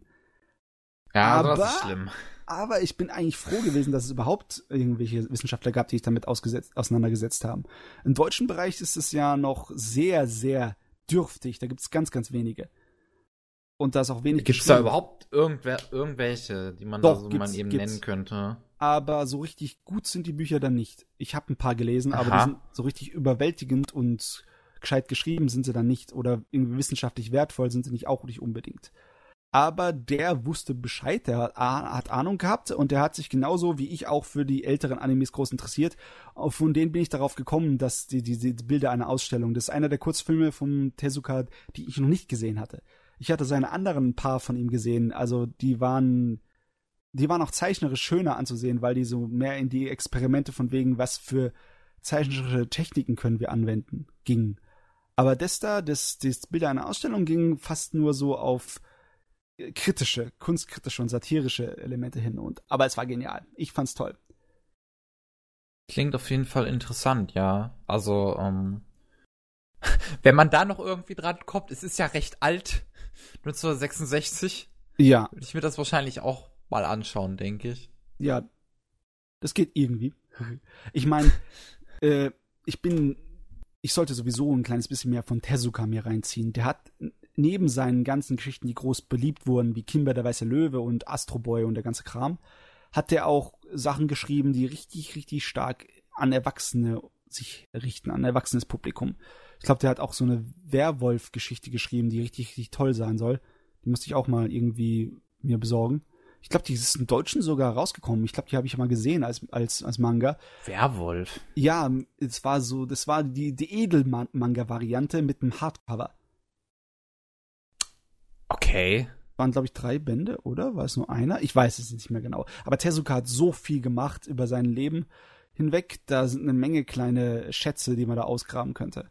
Der hat ja produziert wie so ein Wahnsinniger. Ja, das stimmt. Aber du, äh, deswegen habe ich nicht unbedingt Lust, mir 60er Jahre Animes reinzuziehen. Es ist ein bisschen schwerer. Was ich allerdings dann ähm, mir auf YouTube mal reingezogen habe, wo ich mir wünschte, es gäbe davon irgendeine Fassung für die Öffentlichkeit, die zugänglich war, war ein deutscher, ein alter deutscher Animationsfilm. Ach so. Das Was passt hast jetzt du nicht dir wirklich. da denn an? Ja, das würde mich jetzt trotzdem mal interessieren. Sag einfach mal.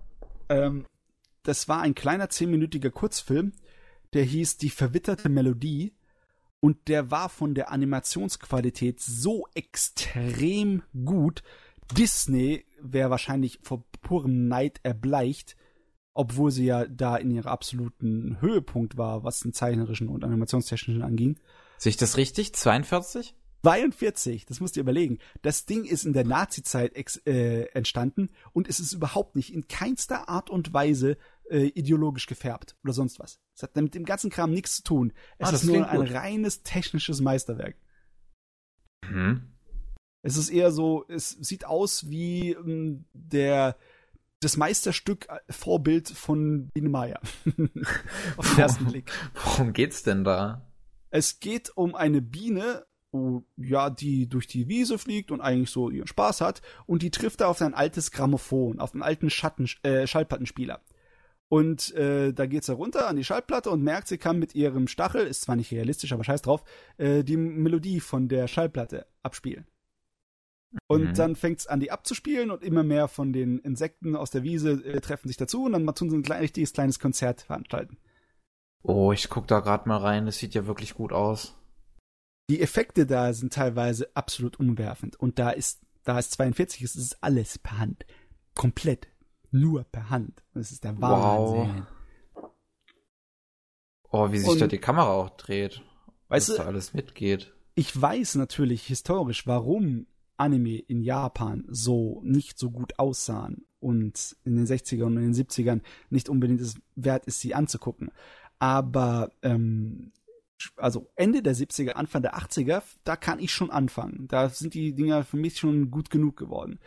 Aber klar, selbstverständlich, so ein Wahnsinnspotenzial wie bei bestimmten Kurzfilmen aus der früheren Zeit, das erreichen Zeichentrickfilme ganz, ganz selten, wenn überhaupt. Hm. Das geht ja auch nicht. Du Okay. musst, musst ja generell immer Zeichentrickfilme und Animes auch finanziell lohnenswert machen. ja, Du das musst ja stimmt. irgendwie verkaufen. Und das, dieser, dieser Media-Mix, das alles in einem ist mit Hörspielen und äh, CDs, Musik zu einem Anime und der Manga gleichzeitig und der Anime gleichzeitig und der ganze Kram vermarktet bis zum geht nicht mehr mit, mit Plüsch und mit Figürchen.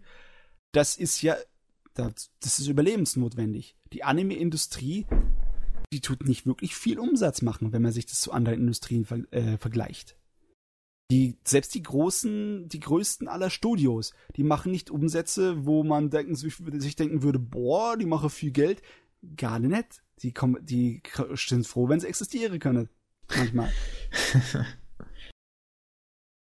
Und äh, es ist auch klar, das ist das Schöne, weil ich in diesem Animex-Podcast auch mitbekommen hat. Das wusste ich schon vorher, aber der hat es ein bisschen vorgerechnet.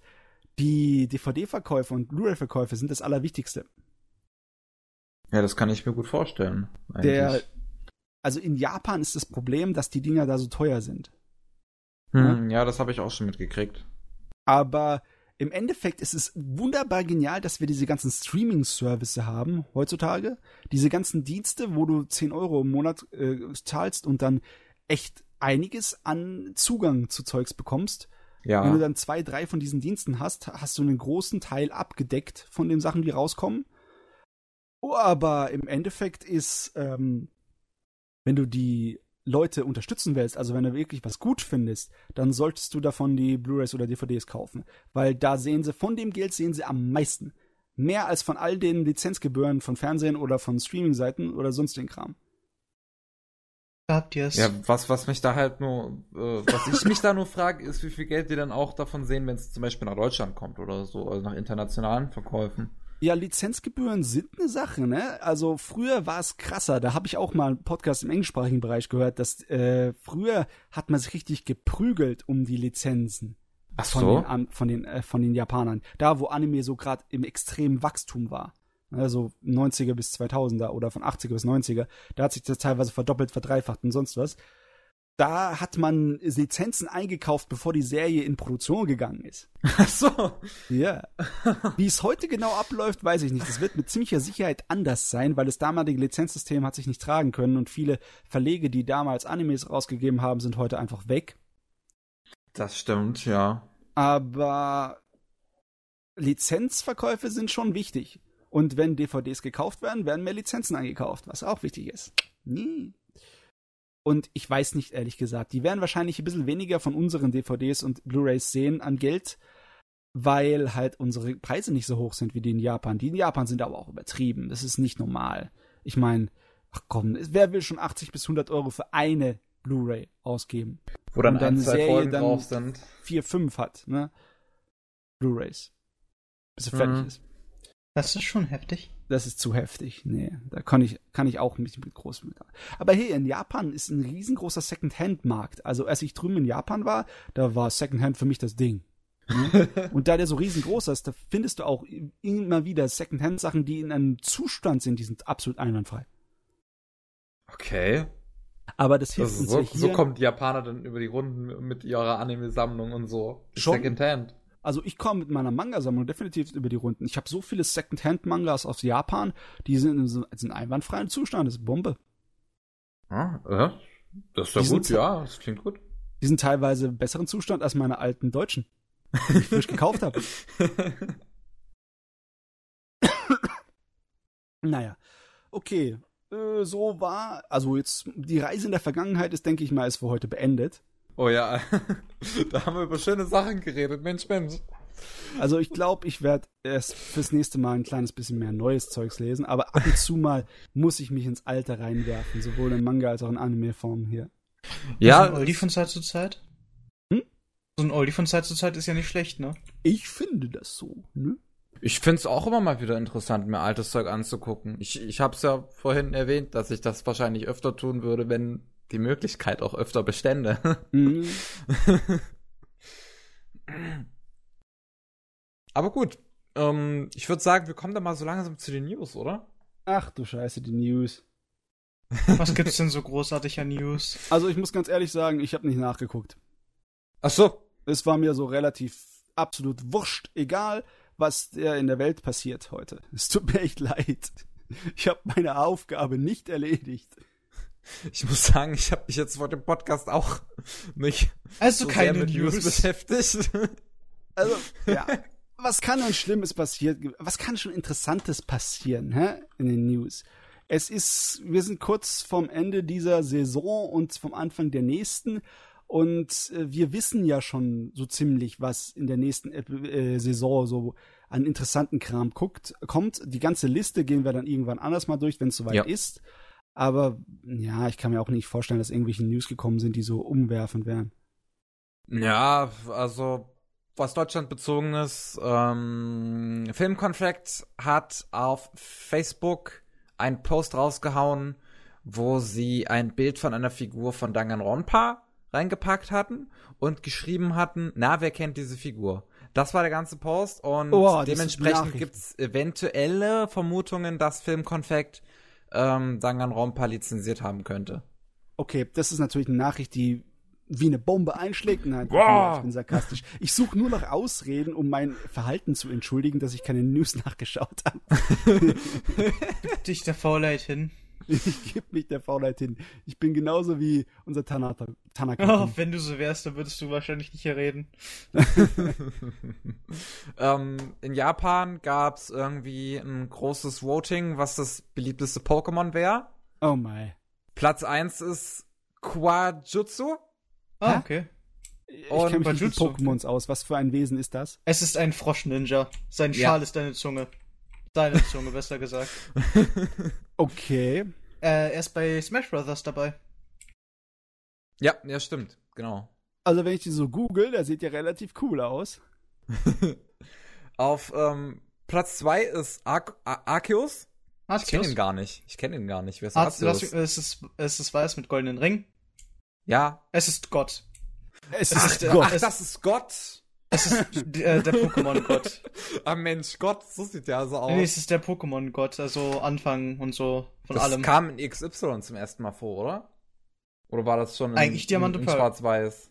Ach, Diamant Pearl. Ja, da kam es schon vor, glaube ich. Okay. Ja, doch. Ich, ich höre jetzt zum ersten Mal davon, aber ich hatte mich noch mit, mit einigen Generationen eigentlich beschäftigt. Na gut, das Mein- muss ich vergessen haben. Ich meine, ist, Ist schon eine Weile her. es wechselt den Typ, je nachdem, was für eine Item, was für ein Item du ihm gibst, also eine Tafel. Ja, Mhm. Und ähm, Platz 3 ist Mew. Und erst auf Platz 4 kommt dann Pikachu. Hm.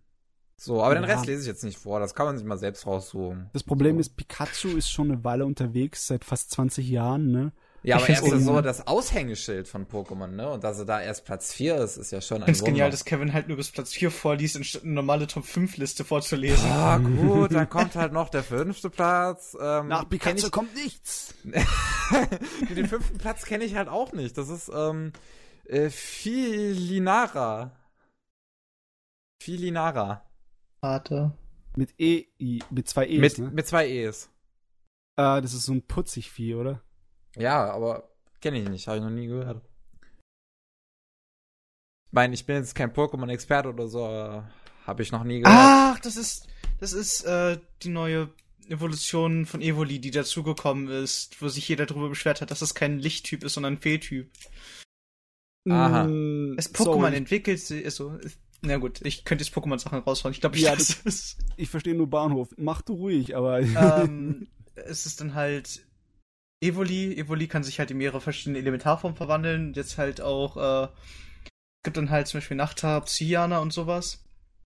oh ja, und äh, es entwickelt sich dann halt nicht mit, äh, mit bestimmten Steinen, sondern unter bestimmten Umständen, wie sehr es dich liebt oder wie sehr du mit dem äh, so eine Freundschaft aufgebaut hast.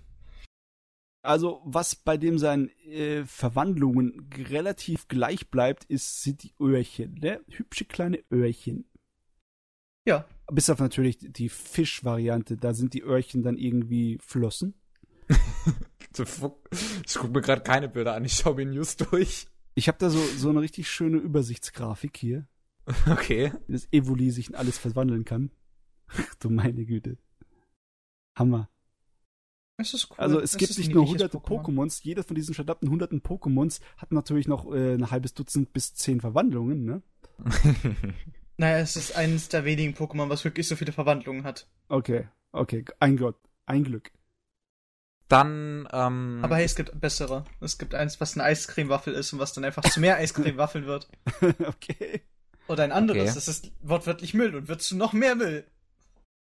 Ach, Japan- stimmt, das war jetzt in. Nee, war das im letzten. Nee, in welchem Pokémon war das? Ich glaube, XY, es war schwarz und oder? weiß. Ah. Japan, was tust du? Da gibt es dann halt im Counter, im Gegenzug, äh, ein Pokémon, was, also das hat in seiner normalen Evolution zwei Löffel und in seiner Mega- Mega-Evolution noch mehr Löffel. Der perfekte Counter gegen das Eis-Pokémon. Okay. Ja. Ähm, was sonst noch News angeht, Berserk bekommt ein Videospiel, das heißt Berserk Warriors und ähm, das Warriors verrät schon so ein bisschen. Es ist von den Dynasty Warriors Machern und Oh soll auch ein Spiel dieser Art werden. Das Oh könnte nein. lustig werden. Und ähm, Tokyo Ghoul soll einen Live-Action-Film bekommen. Huh, Japanischen Live-Action-Film. huh. Hä? Ich weiß nicht, was Jo. ich dazu sagen soll. Ich auch nicht, weil ich mag Tokyo Ghoul nicht. Aber jedem das seine. Naja, Tokyo Ghoul ist halt so eine Sache für sich, ne? Jojo. Ah, ja. Ich liebe dich auch. Ähm, so aus dem Nichts heraus, okay. Äh, ich Ja. dich nicht. Ähm, Wie, das hast du doch absichtlich gemacht. Den ach, Gag was da. meinst du denn? Ich weiß nicht, wovon du redest. Natürlich, absolut nicht. Tokyo Ghoul ist doch ein cooler Anime. Ach, Jojo. Ja, aber ähm, mehr habe ich jetzt so beim Überfliegen nicht Interessantes gefunden. Also es gibt nichts Interessantes. News sind tot. Dun, dun, dun, dun. E3 hat alles vom Bild, von der Bildfläche gefegt. ja, Mann, Ö3 ähm, war krass am sein. Da gibt's auch genug Pokémon-News. Pokémon Go, Pokémon bla, äh, Pokémon Sun and Moon. Wird wahrscheinlich niemals sterben, Pokémon. Höchstwahrscheinlich. es ist sehr wichtig gewesen für die Verbreitung von Anime und Manga in der westlichen Welt. Mhm. Man unterschätzt es manchmal, aber im Vergleich zu Dragon Ball und Sailor Moon ist eigentlich Pokémon der große äh, Schlag gewesen hier in Deutschland. Ich, ich glaube auch, es gab keinen Kinofilm aus Japan, der so viel Kassengeld eingespielt hat wie Pokémon, der erste Film. Wenn man Ey, der Pokémon erste Film ist auch cool. Ich habe ihn als DVD hier rumliegen. Ich auch. Das ist das Einzige, Ach, was ich von Pokémon noch irgendwie interessant finde. Ich habe letztens auf Nickelodeon habe ich mal Yokai Watch gesehen und allein diese eine Folge, die ich da gesehen habe, fand ich wesentlich interessanter als alles, was ich von Pokémon gesehen habe.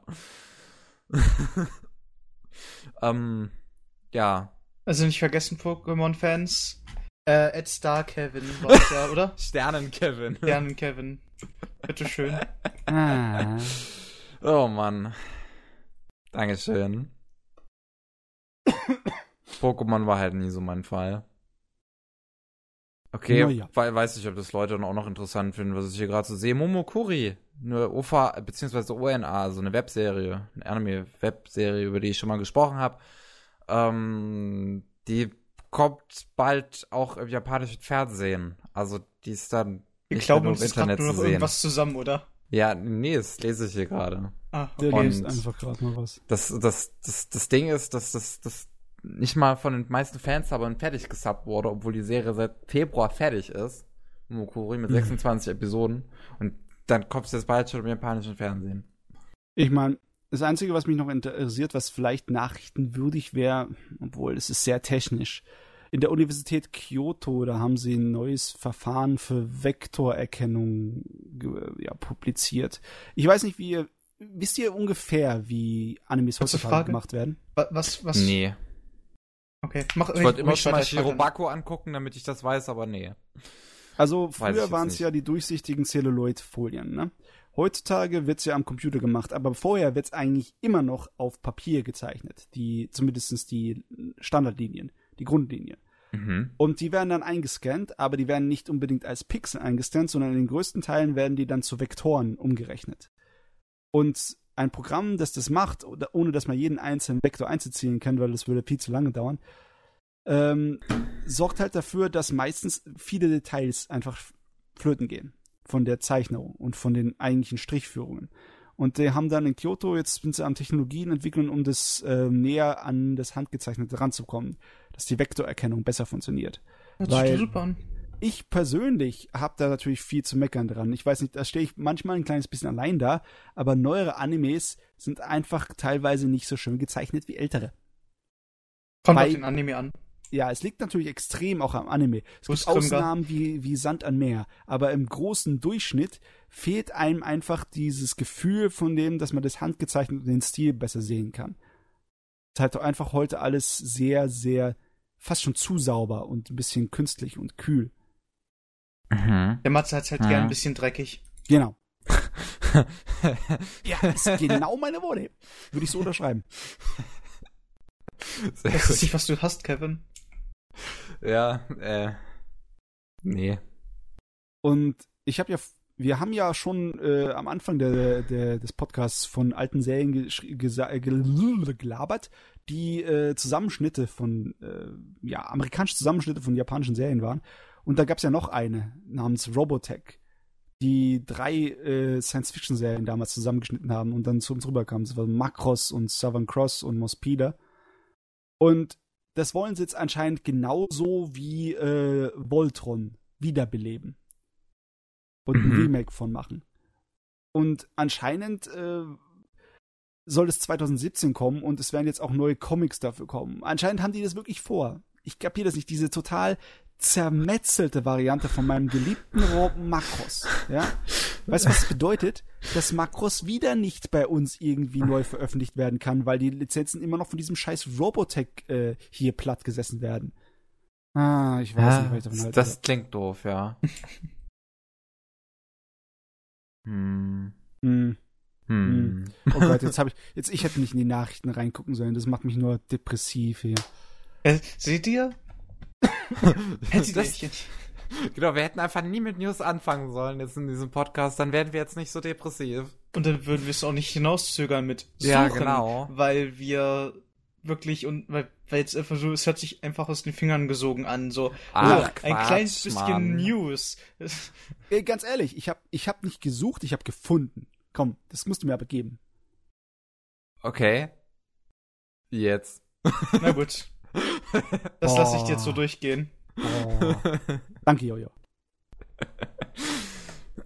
Aber ähm, sollen, sollen wir dann aufhören, bevor es noch peinlich wird? Ja, wir können machen. Keine Ahnung, Kevin, wie peinlich möchtest du es denn gerne haben?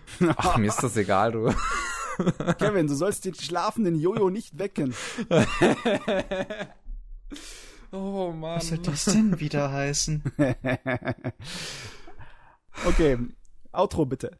Ja, ähm, das war der 56. Anime Slam Podcast. Dabei waren Jojo, Ich hätte jetzt Musik erwartet. Äh, bye. The Penguin Ciao, ciao. und ich, der Starkev. Und ich würde sagen, wir hören uns hoffentlich auch beim nächsten Mal. Tschüss. Auf Wiederhören, wenn ich beim nächsten dabei sein sollte. Wenn und sollte. Du hast gar keine andere Wahl. Wir Hilfe. zwingen dich. Tschüss. Tschüss.